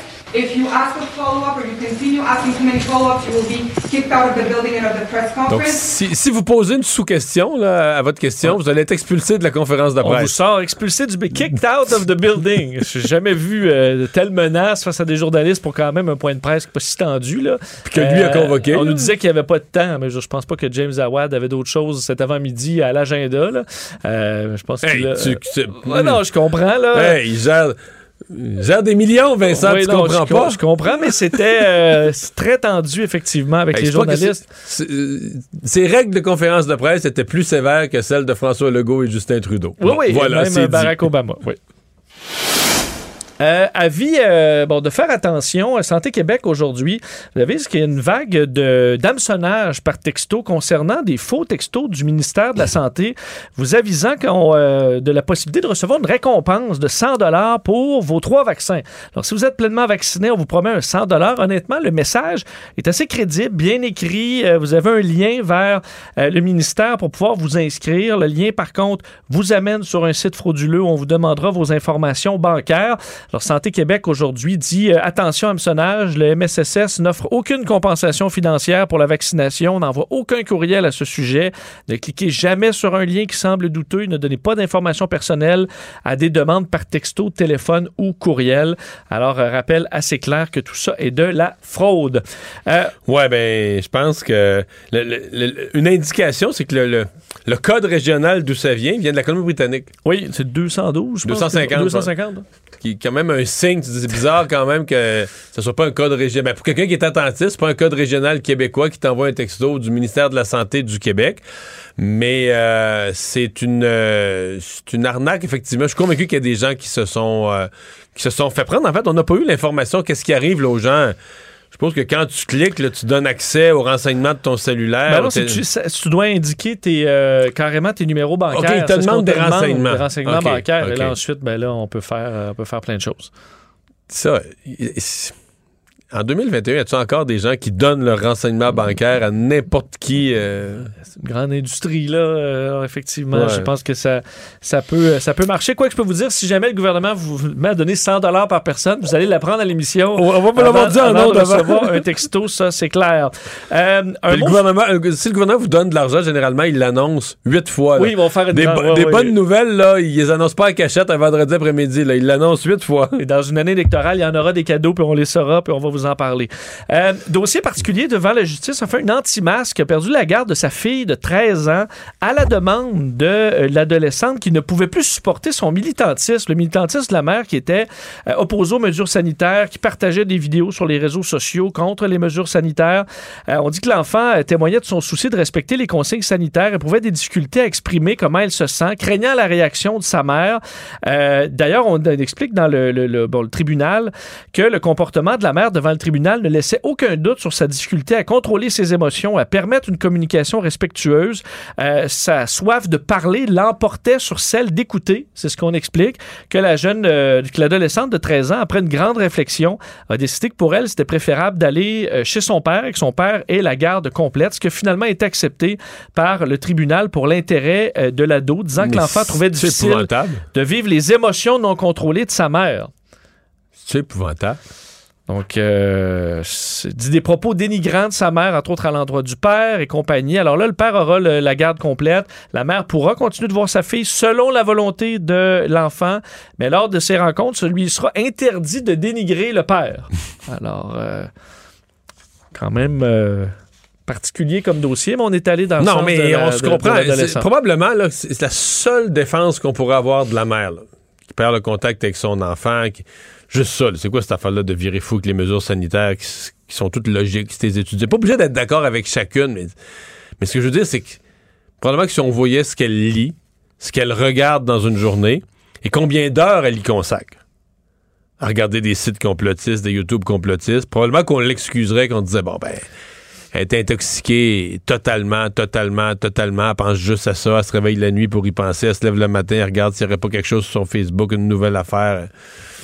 Un nouveau, docteur, un nouveau docteur trouvé quelque part dans une région de la Belgique là, qui parle en français puis qui parle que la COVID c'est pas grave. Puis que- Ouais, là, les deux jouent plus dans le même film. là. C'est dur de- de- d'évoluer dans la même maison. Non, pour un enfant, pour une ado, ça doit être infernal. Et euh, nouvelle positive pour terminer, Jacques Villeneuve euh, annonçait aujourd'hui la naissance du petit Gilles Villeneuve. C'est assez particulier. Euh, Lui qui a déjà quatre enfants, Jacques Villeneuve, la naissance d'un nouveau, euh, nouveau petit bébé avec sa, bon, sa mère, maman Julia, euh, qui a donné naissance à, sa- à cette, à, bon, son Ah enfant, qu'il a nommé Gilles en l'honneur de son père.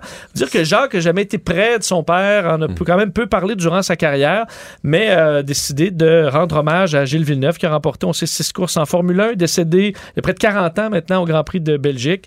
Alors, on a un nouveau Gilles Villeneuve. J'étais un grand fan de Gilles Villeneuve. Je trouve ça beau pour ça. Je trouve ça aussi beau parce que des Gilles, c'est comme des Mario. Il y en a plus beaucoup. C'est vrai. Résumer l'actualité en 24 minutes, c'est mission accomplie. Il analyse la politique, il sépare les faits des rumeurs. Mario Dumont. Cube, Radio. Alors, ça commence à se préciser, cette euh, manifestation de camionneurs qui aura lieu demain à Ottawa.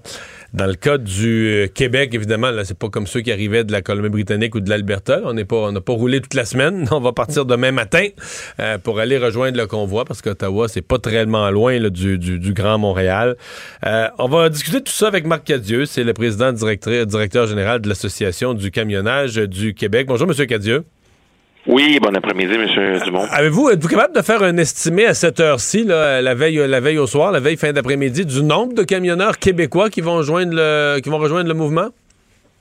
Je n'ai pas de lien avec euh, ce mouvement-là. Comme vous savez, on n'est pas affilié du tout à cette euh, à cette euh, contestation, euh, ce qui n'empêche pas toute personne de contester, bien sûr. mais je suis les médias comme comme Vous n'avez pas, d'informations privilégiées. J'ai pas d'informations privilégiées là. J'ai euh, non, je n'ai pas. Euh, Je pense que je pense que même ce matin à votre émission, André Durocher vous a bien mis la table en vous expliquant qu'il s'agissait de chauffeurs propriétaires. Nous représentons nous les euh, les flottes, les transporteurs, les compagnies. Donc on n'est pas associé à cela et c'est un consensus de toutes les associations à travers le Canada qui, par euh, notre alliance canadienne, a fait connaître la position à l'égard de notre euh, que nous ne pouvions nous associer à cela. Notre lobby, nous, il est exercé euh, directement dans les dans les officines des ministres et c'est notre façon de fonctionner. Donc, euh, Donc, nous, vous on supportez pas ce en mouvement-là? non, nous on s'affaire plutôt en ce moment à essayer de que de plus possible que la chaîne d'approvisionnement ne soit le moins fragilisée possible, malgré qu'elle est fragile en ce moment. Vous nous l'expliquez bien, vous représentez des, plus grands transporteurs, etc. Il reste que, pour monsieur, madame, tout le monde, les camionneurs, c'est les camionneurs. C'est un groupe, c'est un véhicule qu'on voit sur la route avec un chauffeur, les camions. Euh, Avez-vous peur que, met- mettons le scénario pessimiste, où ça tourne mal, il y a du grabuge, euh, de la nuisance importante aux automobilistes, des bris sur les propriétés, sur la colline parlementaire, peu importe, que ça nuise à l'industrie, que ça nuise à l'image du métier de camionneur? Oui, c'est une c'est une appréhension que nous avons, que nous écoutons en ce moment euh, sur tous les, les médias et les quotidiens. Effectivement, c'est c'est c'est un scénario que les autorités euh, policières et tous vos commentateurs là, avec l'expérience policière ont, ont mentionné. Euh, c'est une préoccupation. Euh, Nous travaillons euh, constamment sur l'image de, de notre industrie. Vous savez, puis je, je veux pas minimiser les chauffeurs et les camionneurs du tout, là, parce que c'est la génétique et c'est la moelle épinière de nos entreprises. Donc, s'il n'y a pas de euh, il n'y a pas de compagnie, il n'y a pas de mécanicien dans le garage, il n'y a pas de personnel aux ventes, il n'y a pas de personnel à la logistique. Donc, c'est sûr que le, chauffeur, le camionneur, c'est la génétique euh, de nos entreprises. Et euh, ils ont été d'ailleurs salués comme étant des héros pendant les premières vagues. Et dans ma tête à moi, ils demeurent toujours nos héros. Ouais le danger, c'est que l'opinion publique, ça change vite. Je pense qu'il y a un immense respect pour les camionneurs, mais des fois, sans, prendre, sans que ça concerne l'ensemble, à une poignée, 20, camionneurs faisant des conneries pourraient détruire l'image des milliers de camionneurs du Canada. C'est toujours ça le danger dans des manifestations où il y a des, des, têtes, des têtes fortes à travers, des têtes chaudes un peu à travers comme dans toute couche de société, Mario, il y a des, il y a des gens qui sont discordants un peu. Mais, euh, mais, mais je vais vous dire que c'est parce que le mouvement de, de ce convoi-là euh, s'est associé, s'est greffé à cela beaucoup, beaucoup de mouvements contestataires de toute nature et de toute provenance. Dont des extrémistes qui, qui, disent sur les réseaux sociaux que le but de l'opération, c'est de renverser le gouvernement. Là. Je pense pas que ça reflète l'opinion du camionneur moyen qui a voulu participer. Pas du tout. Je pense qu'il y a certainement des déceptions à l'intérieur des rangs, euh, mais je me ferai pas leur porte-parole. Mais euh, mais je, je, on croit comprendre que beaucoup de mouvements sont à sont à l'intérieur euh, de ce de, de, de, de ce départ. Là, je peux dire que la, la, balle a commencé à rouler dans le sens du camionnage, puis après ça, tout ce qui veut contester ou tout ce qui est pas d'accord avec l'opinion d'un gouvernement ou les les règles d'un gouvernement, c'est greffé à cela, et, et c'est ça qui est un petit peu plus inquiétant. Si on met de côté complètement le moyen de pression, le choix du moyen de pression, la manifestation, on se parle du fond, parce que dans le fond, vous représentez des, flottes, des plus gros transporteurs, mais ils vivent la même obligation. Il faut être vacciné pour traverser la frontière et leurs employés, leurs camionneurs le sont pas tous, donc vivent... Euh, pensez-vous qu'il y a une voie de sortie? Ben moi... je sais pas, voir Justin Trudeau et Joe Biden, les deux gouvernements, les deux administrations reculées euh, au début de la semaine prochaine, je vois pas ça. Mais des fois, est-ce qu'il y, a moyen d'assouplir, euh, faire des règles plus conviviales? Sur la base que les camionneurs sont quand même tout seuls dans leur camion? C'est pas, pas un travail d'équipe ou de groupe de proximité. Est-ce que vous voyez, vous qui êtes dedans, est-ce qu'il y a des, des améliorations, des assouplissements qui sont pensables? Ben, vous savez, euh, c'est toujours un défi d'harmoniser même des règles entre provinces dans un même pays. Fait que pouvez-vous imaginer de tenter d'harmoniser une règle avec un gouvernement euh, autre que le nôtre? Euh, puis je vais juste vous lancer des petites choses. C'est il y a 10 il y a 10 millions de passages de part et d'autre, que ce soit des Américains qui viennent au Canada ou les, ou les Canadiens qui vont voir les États-Unis pour y revenir. 10 millions par année? 10 millions par année et c'est 650 milliards de, de dollars d'échanges entre le Canada et les États-Unis. Bon, notre groupe euh, en entreprise, les sondages qu'on a exercés, nous sommes exactement le reflet de la société actuelle. Euh, le pourcentage de vaccination est, est, le même que dans la société. On a peut-être 10 ou 14% encore là, qui, euh, on a rattrapé. Puis le, notre, le, lobby qu'on avait tenté de faire pour tenter d'aller encore plus loin que le 15, c'était pour essayer d'aller chercher un autre pourcentage. Quand vous savez, quand Christian Dubé a dit, le ministre de la Santé a dit, on est passé de 1200 vaccins à 6000 pour les premiers et deuxièmes vaccinés, c'est certain qu'on fait partie de cette couche de la société qui récupère évidemment de nos travailleurs. Après, après près de près de deux ans, on va sonner les deux années, euh, il est certain qu'à un moment donné, les gouvernements, euh, il fallait s'attendre. Ils nous avaient annoncé qu'il y aurait une, une fin à cette exemption-là. Elle est arrivée un petit peu trop vite pour nous pour essayer d'aller chercher ce pourcentage-là. Mais on comprend que pour toutes les raisons personnelles qui sont les leurs et que je respecte, euh, ceux qui sont des, des purs et durs et qui ne voudront jamais être vaccinés, peu importe le délai qu'on accorderait, ils ne, ils ne voudront pas y être. Donc, euh, j'ai des, j'ai quelques exemples, mais ils sont minimes dans les compagnies où euh, ce genre de, de, de personnes s'y retrouvent et euh, a souvent été réattribué à d'autres routes, d'autres, d'autres choses. Mais c'est pas c'est facile à dire des fois, mais pas aussi facile à faire parce que ça dépend toujours de la clientèle qu'on a.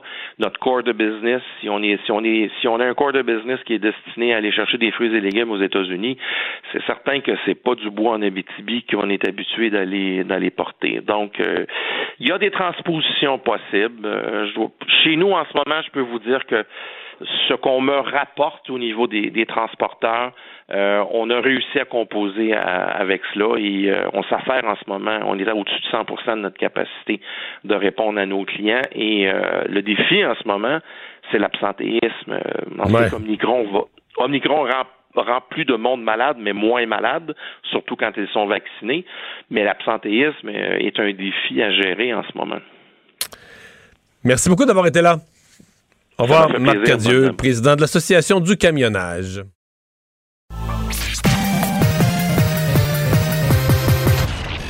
Combiner crédibilité et curiosité. Mario Dumont. Cube Radio. Emmanuel Latraverse. J'ai pas de problème philosophique avec ça. Mario Dumont. Est-ce que je peux me permettre une autre réflexion? La rencontre. Ça passe comme une lettre à la poste. il se retrouve à enfoncer des portes ouvertes. Là. La rencontre, la traverse, Dumont. Emmanuel Latraverse qui se joint à Mario Dumont et moi. Bonjour Emmanuel. Bonjour. Bonjour. Bon, alors ceux qui réclamaient euh, l'indépendance euh, du euh, de la santé publique et ont eu un point de presse du docteur Boileau aujourd'hui sans le politique. Est-ce que tu as aimé l'exercice? Est-ce qu'on a appris du nouveau? Est-ce qu'il était plus libre? Ben, il y a une chose de claire. Il nous a dit quelque chose de très, très important. Il a dit Je ne suis pas le bon Dieu. Bon, tu vois. Bon. Ah, déjà ça de réglé? Moi, je peux vous dire ce qui m'a euh, euh, frappé, c'est à quel point les questions qui ont été posées au docteur Boileau étaient quasiment euh, philosophiques, tu sais. Alors que tout le monde réclamait des points de presse de lui pour parler de science, Finalement, on était dans les concepts, tu sais, les, projections, on était vraiment encore dans le big picture plutôt que les données précises. Pourquoi ceci, pourquoi cela? Et donc, ça illustre qu'il va falloir avoir un certain, euh, un certain hmm. ajustement. Moi, euh, je retiens deux choses de ce qu'il dit. Que premièrement, il dit tout le monde va être face au virus. Ça, ça c'est un discours qu'on entend de plus en plus dans les cercles scientifiques. C'est le fait que la différence avec la vague Omicron, c'est que tout le monde y passe. Vacciné, pas vacciné, isolé, pas isolé.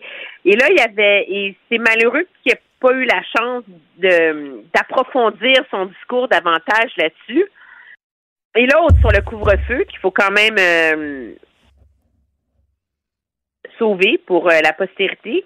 Avant de remettre un couvre-feu, va falloir que ça aille mal, pas à peu près. Mais quand le gouvernement a imposé un couvre-feu le 30 décembre, ça allait mal, pas à peu près. Voilà. Mais, mais indépendance, mais solidarité. Ouais. Mais euh, c'était un point de presse, je pense, intéressant. Ben, je pense qu'il y a une chose aussi qui a, a dit qu'on a appris, c'est qu'il y avait une intention à la santé publique, on en déduit du gouvernement aussi, qu'il y ait quelque chose à toutes les semaines, que le déconfinement, on a eu la première semaine et la deuxième semaine ont été annoncées, mais que, bon, là, on a donc le 31 euh, janvier, le 8 février, mais qu'il y aurait le, 15 février, le 22 février, qu'on aurait à toutes les semaines quelque chose qui s'ajoute. Mais euh, c'est probablement intéressant pour les journalistes qui ont pu aller à fond, poser beaucoup de questions, euh, creuser des dossiers avec lui. Est-ce qu'on peut parler d'un échec, par exemple, pour tous ceux qui visaient que ce soit euh, que ce soit euh, l'effondrement du building, de, toute la santé publique puis du gouvernement, puis que là, en étant à part, dire, on avait l'impression que l'opposition pensait que s'il y avait une conférence de presse à part de la santé publique, là, c'était le début de la fin pour, tout, pour tout l'édifice gouvernemental il n'est pas arrivé rien de ça. Euh, les journalistes ont tendu un piège sur la, contribution santé pour les personnes non vaccinées. le piège était gros comme la terre, il l'a vu, il n'a pas embarqué dedans. Donc ça a été assez tranquille et technique. Il n'en sortira pas des nouvelles gigantesques. Non, mais dépend si tu vois ça d'un point de vue purement euh, partisan ou d'un point de vue euh, d'érudition. Je pense que d'un point de vue d'érudition, de compréhension, euh, euh, les gens qui s'intéressent à ça ont pu comprendre la logique qui anime les décisions et les recommandations de la santé publique. Je veux dire, quiconque s'imaginait qu'il allait débarquer en point de presse là, puis dire la taxe anti-vaccin, c'est pas bon, le couvre-feu, mauvaise idée. Je veux dire, je sais pas sur quelle planète il habite ce monde-là. Ben Donc, c'est, il, est, il est issu du sérail d'une institution gouvernementale et il va être solidaire de cette institution-là jusqu'au bout. Mais là, il y a. euh, mais on a eu des clarifications sur sa façon de voir la suite des choses. Je pense que c'est intéressant. Et j'ai hâte de voir la suite du débat sur la ventilation dans les écoles. Parce que ça, on s'entend, Mario, là. Mais moi, je pensais qu'il allait y avoir une demi-heure là-dessus aujourd'hui, puis il n'y en a pas été tant que ça question, là, un petit peu. Écoute, là, je suis comme à ma cinquième page de notes une fois que j'ai ventilation entourée, là.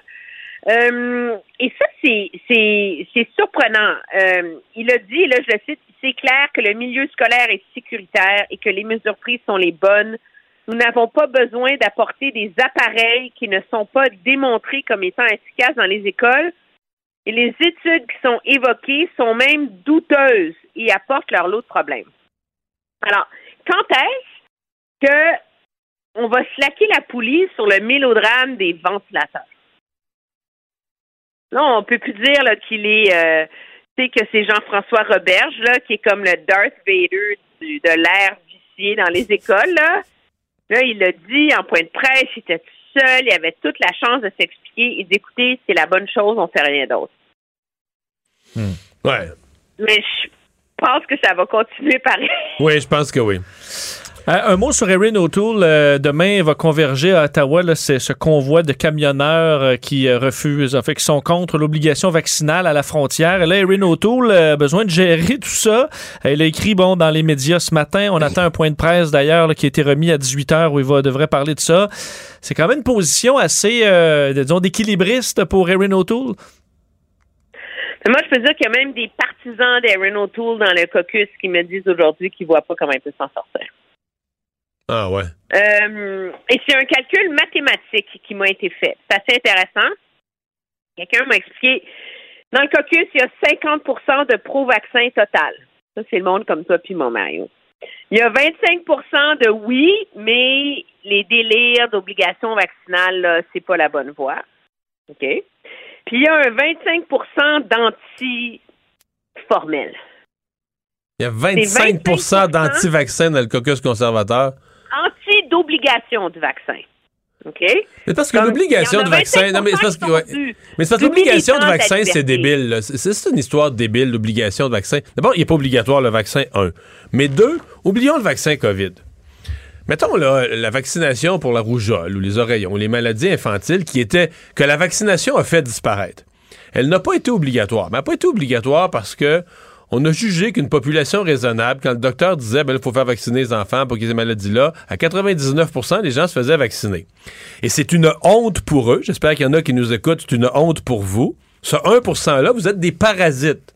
Parce que vous êtes protégés par l'autre 99. Mais c'est sûr que vous avez raison. Vous arrivez dans vos réunions de famille, vous arrivez au, jour de l'an, toute la famille est là, puis tu vas dire Moi, mon petit polo, il est pas vacciné, puis il l'a pas eu plus que les autres, la rougeole. Non. La rougeole ne circule plus au Canada. Il n'y en a plus parce que le 99% empêche la maladie de circuler. Maintenant, dans les dernières années, on a vu aux États-Unis, dans des groupes là, religieux extrémistes et tout ça, des maladies dangereuses comme ça, réapparaître chez les enfants. Et qu'est-ce qu'ils ont fait dans l'État de New York? Ils ont rendu la vaccination obligatoire pour aller à l'école. Donc, tu sais, rendre la Et en vaccination... Ontario, moi, ma fille a même reçu un avis de la santé publique. Elle allait se faire mettre dehors Mais- de l'école. Mais, mais tu comprends hein, ce que je veux dire? C'est que j'avais mal arrimé ces vaccins Oh. entre les Philippines et le Québec. Fait OK. que t'as pas besoin de me convaincre. Mais tu comprends ce que je veux dire? C'est que tu dis que la vaccination n'est pas obligatoire parce que c'est basé sur le fait que, écoute, là, ceux qui iront pas, c'est un petit nombre d'originaux, de marginaux, puis c'est pas grave, ils vont être protégés par l'ensemble. Mais à partir du moment où la société vire à l'envers, où les réseaux sociaux sont trop forts pour l'esprit des gens, et où, par milliers, par dizaines, par centaines de milliers des gens décident de prendre cette décision, Là, le gouvernement, excuse-moi, là, le gouvernement est pris qu'un vrai problème. C'est que le 25% des conservateurs qui disent, ben, faut pas embarquer dans obligatoire, tout ça. Un, ils nous prennent pour des cons. Deux, ils jouent au nono. Ils font semblant de pas comprendre. C'est des antivax. Ils sont un problème. on veut pas les voir au pouvoir. Si c'est ça la droite, me dire en moi j'en suis une personne plus à droite, si c'est ça la droite, là, on a un sérieux problème. Sérieux, sérieux, sérieux problème. Puis qui prétendent pas défendre la liberté, ils amènent à la liberté. Euh, on est libre de faire un paquet d'affaires débiles, puis on les fait pas. Là, toutes des affaires où on pourrait se blesser, puis on les fait pas. Non, mais tu comprends, euh, on, est, on est libre de les tirer en bas du pont, puis on le fait pas. C'est- c'est- ah, c'est c'est décourageant, là. Mais tu, me décourages avec ton 25% aujourd'hui. Attends, attends. 25% donc je poursuis mon calcul. Il représente 10 à 15% de la population. C'est 50% du membership du parti. Alors, le problème d'Aaron O'Toole, c'est pas qu'il a raison de vouloir être modéré. Le problème, c'est qu'il n'est pas capable, dans son discours sur les modérés, de coaliser le reste de la gang. Et ce qu'il y a de très intéressant, je invite tout le monde qui sont intéressés par cette question-là, aller voir la, le- les commentaires de Pierre Poilievre, qui a longtemps été vu comme lui, il est tellement à cheval sa clôture, là. Tu genre, il fait semblant d'être modéré, mais il courtise les radicaux, tu sais. Puis là, c'est lui, là, il est en challenge direct à Aaron O'Toole. Et euh, il avait un discours, c'est le seul discours pro-camionneur intelligible que j'ai entendu de la part d'un politicien depuis longtemps Sur la manifestation. Et il est la menace à Aaron O'Toole. Et je pense que là, le supplice de la goutte s'accentue et que c'est. En tout cas, Mais- il y a une, une semaine à passer s'il veut survivre. Souviens-tu qu'après l'élection, je te disais que Justin Trudeau était peut-être au pouvoir pour au moins jusqu'à ma retraite? euh, J'y crois encore. Bye, à demain! Moi, de moins en moins. Ah, OK. Pour les mêmes raisons. Ah, OK. Bye. Mario Dumont et Vincent Dessureau. Un duo aussi populaire que Batman et Robin. Cube Radio. C'est le moment où on parle sport avec Jean-François Barry. Salut! Salut Mario! Alors, euh, on a eu des premières impressions ou des premiers propos de M. Ken Hughes? Ben oui, euh, il a fait une petite tournée médiatique et euh, ce qui retient beaucoup l'attention, c'est qu'il a dit que Carey Price est intouchable et qu'il n'y a pas d'option de rachat pour l'instant. C'est pas envisagé par l'équipe de le racheter. Il y a une blessure au genou, l'équipe va l'accompagner là-dedans. C'est le joueur franchise depuis 10 ans, le joueur le plus important de l'équipe et on n'a pas l'intention de le transiger à une autre équipe. C'est un beau euh, statement qu'on vient de faire aux yeux de, tous. En même temps, il me semble que ça enlève des munitions. Moi, il me semble que si j'étais Canadien, j'aurais. Je, je l'aurais pas dit, tu sais. J'aurais dit on va supporter Carey, quelque chose comme ça. Mais tout d'un coup, que tu as une offre dont tu ne peux pas résister, là. C'est- toute une déclaration aujourd'hui. Est-ce qu'on a fait ça? Moi, ma première réflexion, c'était de me dire est-ce qu'on a fait ça pour Carey? Tu sais, on a entendu sa femme dire. euh, que lorsque Marc Bergevin a été congédié, qu'ils ont trouvé ça dur parce que c'est un ami qui a, qui a- qui a bien pris, soin de là, lorsque ça allait pas, puis tout ça. Est-ce qu'on a voulu montrer aussi que la nouvelle direction prend soin de son joueur vedette? Peut-être. Peut-être que c'est ça. Euh, Peut-être aussi qu'on sait que de toute façon, Carey ne reviendra pas avant la date limite des transactions. Alors, anyway, il ne sera pas transigeable avec personne, mais c'est une ça, grosse hein. déclaration. Parce que je vois pas, euh, de toute façon, euh, le peu de hockey qui reste à jouer. À mon avis, il reste très peu de hockey à Carey Price à jouer dans la Ligue nationale. euh, et le peu de hockey qui reste va être dans des années où le Canadien est pas compétitif. C'est une équipe. Je vois pas dans l'intérêt. Lui, ça ne tentera pas pantoute d'être. Lui, il est sûr qu'il va finir sa carrière là, en dehors des séries dans les 5-6 dernières équipes de la Ligue. Mettons une année ou deux de plus. Là. Finir dans le peloton de queue, je vois pas que ça y tente. Euh, je je sais pas, où ça mène. Ben, en fait, la, la porte de sortie à ce qu'il a dit aujourd'hui, M. Hughes, ce serait de dire que c'est Kerry qui a demandé une transaction? Dans les prochaines années, mettons cet été, dire, regarde, regardez, le, mon genou est correct, je suis prêt à reprendre euh, l'action, mais moi, ça Ailleurs. m'intéresse pas Hmm. de, de faire partie de la reconstruction. Puis, en toute franchise, je le comprendrais. Ben oui, ben oui, ben oui, euh, ben oui. euh, il, il a tenu l'équipe à bout de bras pendant des années. Il a fait partie de plusieurs reconstructions. Il aurait bien le droit d'aller dans une équipe et il va recevoir 25-26 rondelles par soir pour avoir une vraie chance de gagner la Coupe Stanley. Fait que, ouais. euh, fait que peut-être qu'on sait que de toute façon, parce que cette année, si il n'y a pas un trois semaines d'activité, mettons, avant la date limite des transactions, il n'est pas passable de toute façon à aucune autre équipe. On s'entend qu'il n'y a pas personne sans savoir s'il est prêt à, à garder les filets d'ici la fin de l'année qui va prendre une chance avec un contrat de 3 ans, 10,5 millions. Ça, c'est sûr et certain.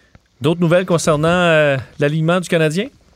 Oui, bien, première des choses, Sami Nikou, c'est pas une grosse nouvelle, mais il est passé au balotage, donc euh, il s'en va du côté de Laval. Il a accepté d'y aller parce qu'il n'avait avait pas accepté d'ailleurs d'aller euh, avec les Jets de Winnipeg. On l'a envoyé aussi dans le club école et euh, il avait décidé là, que, lui, il faisait la grève, il n'allait pas se, se, rapporter. Il avait même demandé qu'on brise son contrat et donc c'est de cette façon-là qu'il s'est retrouvé avec le Canadien. Cette fois-là, il a accepté d'aller à Laval. À un moment donné, j'imagine que tu te rends compte que si avec tous les blessés, tu n'es pas capable de te créer une place dans l'alignement, c'est que ça ne sera pas dans la Ligue nationale ta place. Euh, sinon, pas de grosses, transactions, pas de transactions, mais de gros changements dans l'alignement du Canadien. Vedemo prend la place de Dvorak, on sait, euh, sous le protocole des commotions cérébrales. Il se retrouve sur la quatrième ligne. C'est Ryan Paling qui se retrouve sur la deuxième. C'est lui qui a la promotion. Et la bonne nouvelle, c'est que Montembeau va être le gardien réserviste ce soir pour euh, Primo. Ça, c'est une bonne nouvelle. Ça veut dire que. Il s'approche d'un retour. Oui, ben, on a même dit qu'il allait être d'office pour au moins un des deux matchs euh, du week-end. Donc, il n'y aura pas à passer sous le bistouri. Très bonne nouvelle pour l'organisation, mais surtout pour le, jeune homme.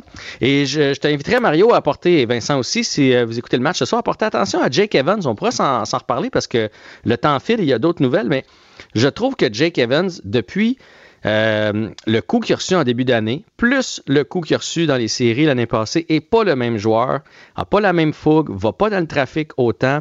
et d'ailleurs, il y a deux points depuis le 26 novembre. Non, il n'existe plus. Là. Il existe comme plus, puis ça serait pas la première fois qu'on voit ça, un gars qui, euh, qui a des coups à la tête, puis qui après ça devient un peu plus, un peu plus frileux. Et je pense que c'est un réflexe humain, mais en même temps, quand tu es un joueur, surtout comme Jake Evans, qui était quand même à cheval entre la Ligue nationale et la Ligue américaine, ça peut faire en sorte que tu perdes beaucoup de ton utilité. Mais c'est dur de juger les, joueurs dans une équipe qui est aussi perdue, là. Oui, totalement, mais. Mais, quand même, non, mais t'as raison quand même. je, comprends très bien ce que tu dis. En début d'année, même quand l'équipe allait mal, il y avait des flashs. On le voyait, Jake Evans. Oui, c'est vrai. Là, on, là, on le voit plus. On le voit plus. Ouais. Euh, tu veux nous parler des Coyotes? Oui, parce que ça, aujourd'hui, là, c'est, incroyable, cette nouvelle-là. Les Coyotes, on le sait, s'entendent pas avec euh, euh, leur amphithéâtre, avec la ville. Donc, on va être obligé l'année prochaine de jouer ailleurs. On veut construire un nouvel amphithéâtre à Tempe, mais évidemment, ça sera pas prêt pour la saison prochaine et pour les saisons prochaines. Et on serait en train de s'entendre pour aller jouer dans le complexe universitaire à Arizona State. Mais c'est 5000 places. Ça voudrait dire que les Coyotes, pour les deux, trois prochaines années, joueraient dans un amphithéâtre de 5000 places. Et, et on préfère garder les Coyotes à Phoenix. Dans un, état, dans un état qui n'aime pas le hockey, devant un stade gros comme celui de Trois-Rivières, plutôt que de venir à Québec. C'est, c'est, tu fais, ils veulent-tu pas de nous autres? C'est incroyable comment ils veulent pas de nous autres. Donc, ce serait, ce serait ce qu'on est en train de négocier du côté des Coyotes de Phoenix. J'en reviens pas. Il y a du soccer ce soir? Ouais, gros match de soccer ce soir. Euh, Team Canada qui poursuit sa route pour se tailler une place en Coupe du Monde. C'est un match super important. On sait qu'on est premier présentement. Les trois premières équipes vont se classer. La quatrième va faire partie d'un pool. Ça va être comme au bris d'égalité. Fait qu'on espère des victoires. Euh, le Honduras, eux autres, ça passe ou ça casse ce soir. Fait qu'ils vont sortir fort, c'est sûr et certain. Advenant une défaite, ça les élimine automatiquement. En plus de ça, sont à domicile. Et il va manquer notre gros joueur. On le sait, là, Alfonso Davis a eu la COVID. Il y a des problèmes euh, cardiaques depuis ce temps-là. Donc, va manquer les trois prochains matchs pour Team Canada. Je vous donne les détails demain matin. Merci Jean-François. Salut. À demain. Mario Dumont et Vincent Dessureau. Deux générations, deux visions, deux fois plus d'informations. Cube Radio. Cube Radio. Cube Radio. En direct à LCN. En direct des studios de Cube Radio, on retrouve euh, Mario Dumont. Mario, euh, Raymond Fillon nous montrait tantôt ces, clôtures que l'on est en train d'installer du côté d'Ottawa. Évidemment, une grosse manifestation. On parle de 2700 camionneurs qui devraient converger vers euh, la colline parlementaire ce, samedi. On craint les débordements et il y a toutes sortes de messages qui arrivent. Hein? Oui. D'abord, il y, a le message de base des camionneurs. C'est un message qui, en démocratie, euh, mérite tout à fait d'être entendu. Ils ne sont pas d'accord avec la décision du gouvernement euh, de leur imposer la vaccination obligatoire pour traverser la frontière. On se l'est déjà dit plus tôt dans la semaine, c'est pas simple à faire changer parce que c'est une décision, c'est conjoint, le Canada et les États-Unis, mais ils ont certainement le droit d'exprimer ça. Disent entre autres, ben, essentiellement deux choses. Depuis le début de la pandémie, on l'a fait, euh, puis on l'a fait pour le bien de la population, pour remplir les tablettes. On a été au front et on est tout seul dans notre camion. Pour une bonne partie, on arrête dans des restaurants, on arrête dans des lieux publics, mais on est tout seul dans notre camion. Donc une bonne partie de notre travail se fait sans risque. Donc ils veulent faire entendre leur colère contre cette décision qui est imposée euh, depuis le 15 janvier. Mais Pierre veut, veut pas, on, a de quoi s'inquiéter parce qu'il y a autour du mouvement, il y a des choses qui se sont greffées, des groupes radicaux. Je voyais ce matin là, un groupe qui se prétend là, partie prenante de quelque chose autour de la manifestation, faisait connaître leurs revendications. Revendications, là, c'est que toutes les mesures que Justin Trudeau abandonne, toutes les mesures sanitaires, toutes les mesures sur le vaccin, euh, les provinces aussi, toutes les fermetures, que tout reprend, plus de mesures sanitaires. Sinon, euh, ben, c'est la destitution du gouvernement. que le gouvernement démissionne, on, renverse le gouvernement. Wow! Là, on est dans le radical. Pas à peu près. Mélanie Joly l'a même soulevé hier. On ne peut pas vivre un 6 janvier. Là. Ben, c'est ça. Et là, euh, je pense qu'il faut faire appel. Le danger, c'est toujours la même chose. Tu as, 98% de manifestants qui sont de bonne foi, veulent faire entendre leur message, faire du bruit un peu, créer un dérangement. Mais des fois, ça prend juste des petits groupuscules, soit pour faire mal paraître toutes les autres, ou soit pour entraîner tous les autres. Et là, j'espère que les camionneurs se souviendront. On les aime beaucoup, nos camionneurs, mais qu'ils se souviendront. Euh, S'ils vivent de la frustration sur la difficulté à entrer aux États-Unis euh, pas vaccinés, euh, qu'ils imaginent pas c'est quoi d'entrer aux États-Unis avec un dossier criminel. Avec un casier. Oh, ouais. Voilà. C'est autre chose. Le message est lancé. Euh, maintenant, on a eu droit à la première conférence de presse euh, solo du euh, directeur de la santé publique, le docteur Luc Boileau, qui était là aujourd'hui, sans le premier ministre, sans les représentants du gouvernement. Ça lui a donné en tout cas la tribune pour expliquer clairement sa démarche scientifique. Oui, et aux journalistes pour poser beaucoup de questions, d'aller de façon plus pointue. Euh, en passant, c'était une conférence de presse dont les résultats étaient somme toute encourageants pour les gens sur le mhm. fond. Euh, on est optimiste sur la baisse des hospitalisations. Euh, on pense qu'à chaque semaine, donc là, on a le programme de, de, de, déconfinement pour deux semaines. Lui semble nous dire qu'à chaque lundi, il va y avoir du nouveau. Donc à chaque semaine, on va rouvrir des choses. Donc des nouvelles quand même encourageantes. Pour le reste, bon, les journalistes lui ont tendu quelques pièges pour le faire embarquer dans le débat politique. Évidemment, il n'est pas. Euh, pas... On dit qu'on veut pas parler de politique, mais la première chose qu'on fait, c'est qu'on voudrait le voir s'enfarger, ah. se mettre les pieds dans la politique. Euh, il a su éviter ces pièges euh, qui étaient quand même gros, qui étaient quand même évidents. pas aller se mêler pendant, par exemple, le, débat sur le, le, débat sur la, taxe, la taxe pour les non-vaccinés. Imaginez s'il se mêlait de ça. Il y a des partis politiques qui sont pour, qui sont contre. D'un côté ou de l'autre, s'il se mêle de ça, il est fait à l'os. Il va se retrouver dans, dans la joute partisane des débats parlementaires. C'est surtout pas ce qu'on veut pour un directeur de la, santé publique qui doit être là pour tous. Docteur Boileau qui a suffisamment d'expérience pour contourner ces pièges-là, pour les éviter à tout le moins. Euh, maintenant, il y avait un autre point de presse aujourd'hui. Euh, vous c'était de votre émission, je pense, ce matin. Que pensez de cet organisateur, M. Awad, là, sur ces influenceurs au Mexique et les excuses sans excuses qu'il a présentées aujourd'hui parce qu'il y a des menaces de poursuite aussi, là? Oui, le moment qu'on voit à la télé présentement, c'est un moment unique. Il a posé j'ai jamais vu ça. Humble, Mario. Oui, humble, très. J'ai jamais vu ça. Il, a, il a comme posé, s'est installé comme quelqu'un qui pose pour les caméras à, plusieurs mètres de, son, de son lutrin en disant Regardez, photographiez-moi, posez-moi. Il a enlevé son masque, il a attendu. Pour le reste, bon, euh, c'est un point de presse où il a. Je pense qu'il a essayer de rendre ça volontairement un peu plate, calmer, euh, éloigner les caméras, calmer l'intérêt du public, des journalistes, des réseaux sociaux euh, pour lui. Euh, évidemment, il y a une question qui demeure, on verra à JE demain soir, question qui demeure sans réponse. Il semble être un homme de grands moyens, des voitures de luxe, achète des maisons comme ça, comme les gens s'achètent un sandwich. Et c'est son, son succès d'affaires qu'il a fait quand il était jeune, il était ado, il était programmeur informatique, pour ça il a joué en bourse, mais donc son succès d'affaires pour moi, c'est pas encore tout à fait, tout à fait clair. On verra ça demain à JE aussi, son cheminement, son parcours. Mario, merci. Bonne soirée. Demain, 10h sur la Alors, Vincent, dans les autres euh, histoires qu'on suit au cours des prochaines heures. Ben, sondage qui fait jaser quand même euh, cet après-midi concernant euh, ben, le, le, poten- le- le ou la potentielle successeur à la tête du Parti libéral du Canada de Justin Trudeau. Qui voit-on? Euh, c'est un sondage Nanos entre le 21 et le 23 janvier. C'est Christian Freeland qui mène devant Justin Trudeau lui-même. Oui, parce que c'est ce qui est particulier. Souvent, on, on teste les autres, là, on présume que le chef qui est là. Mais là, on a mis le nom de Justin Trudeau.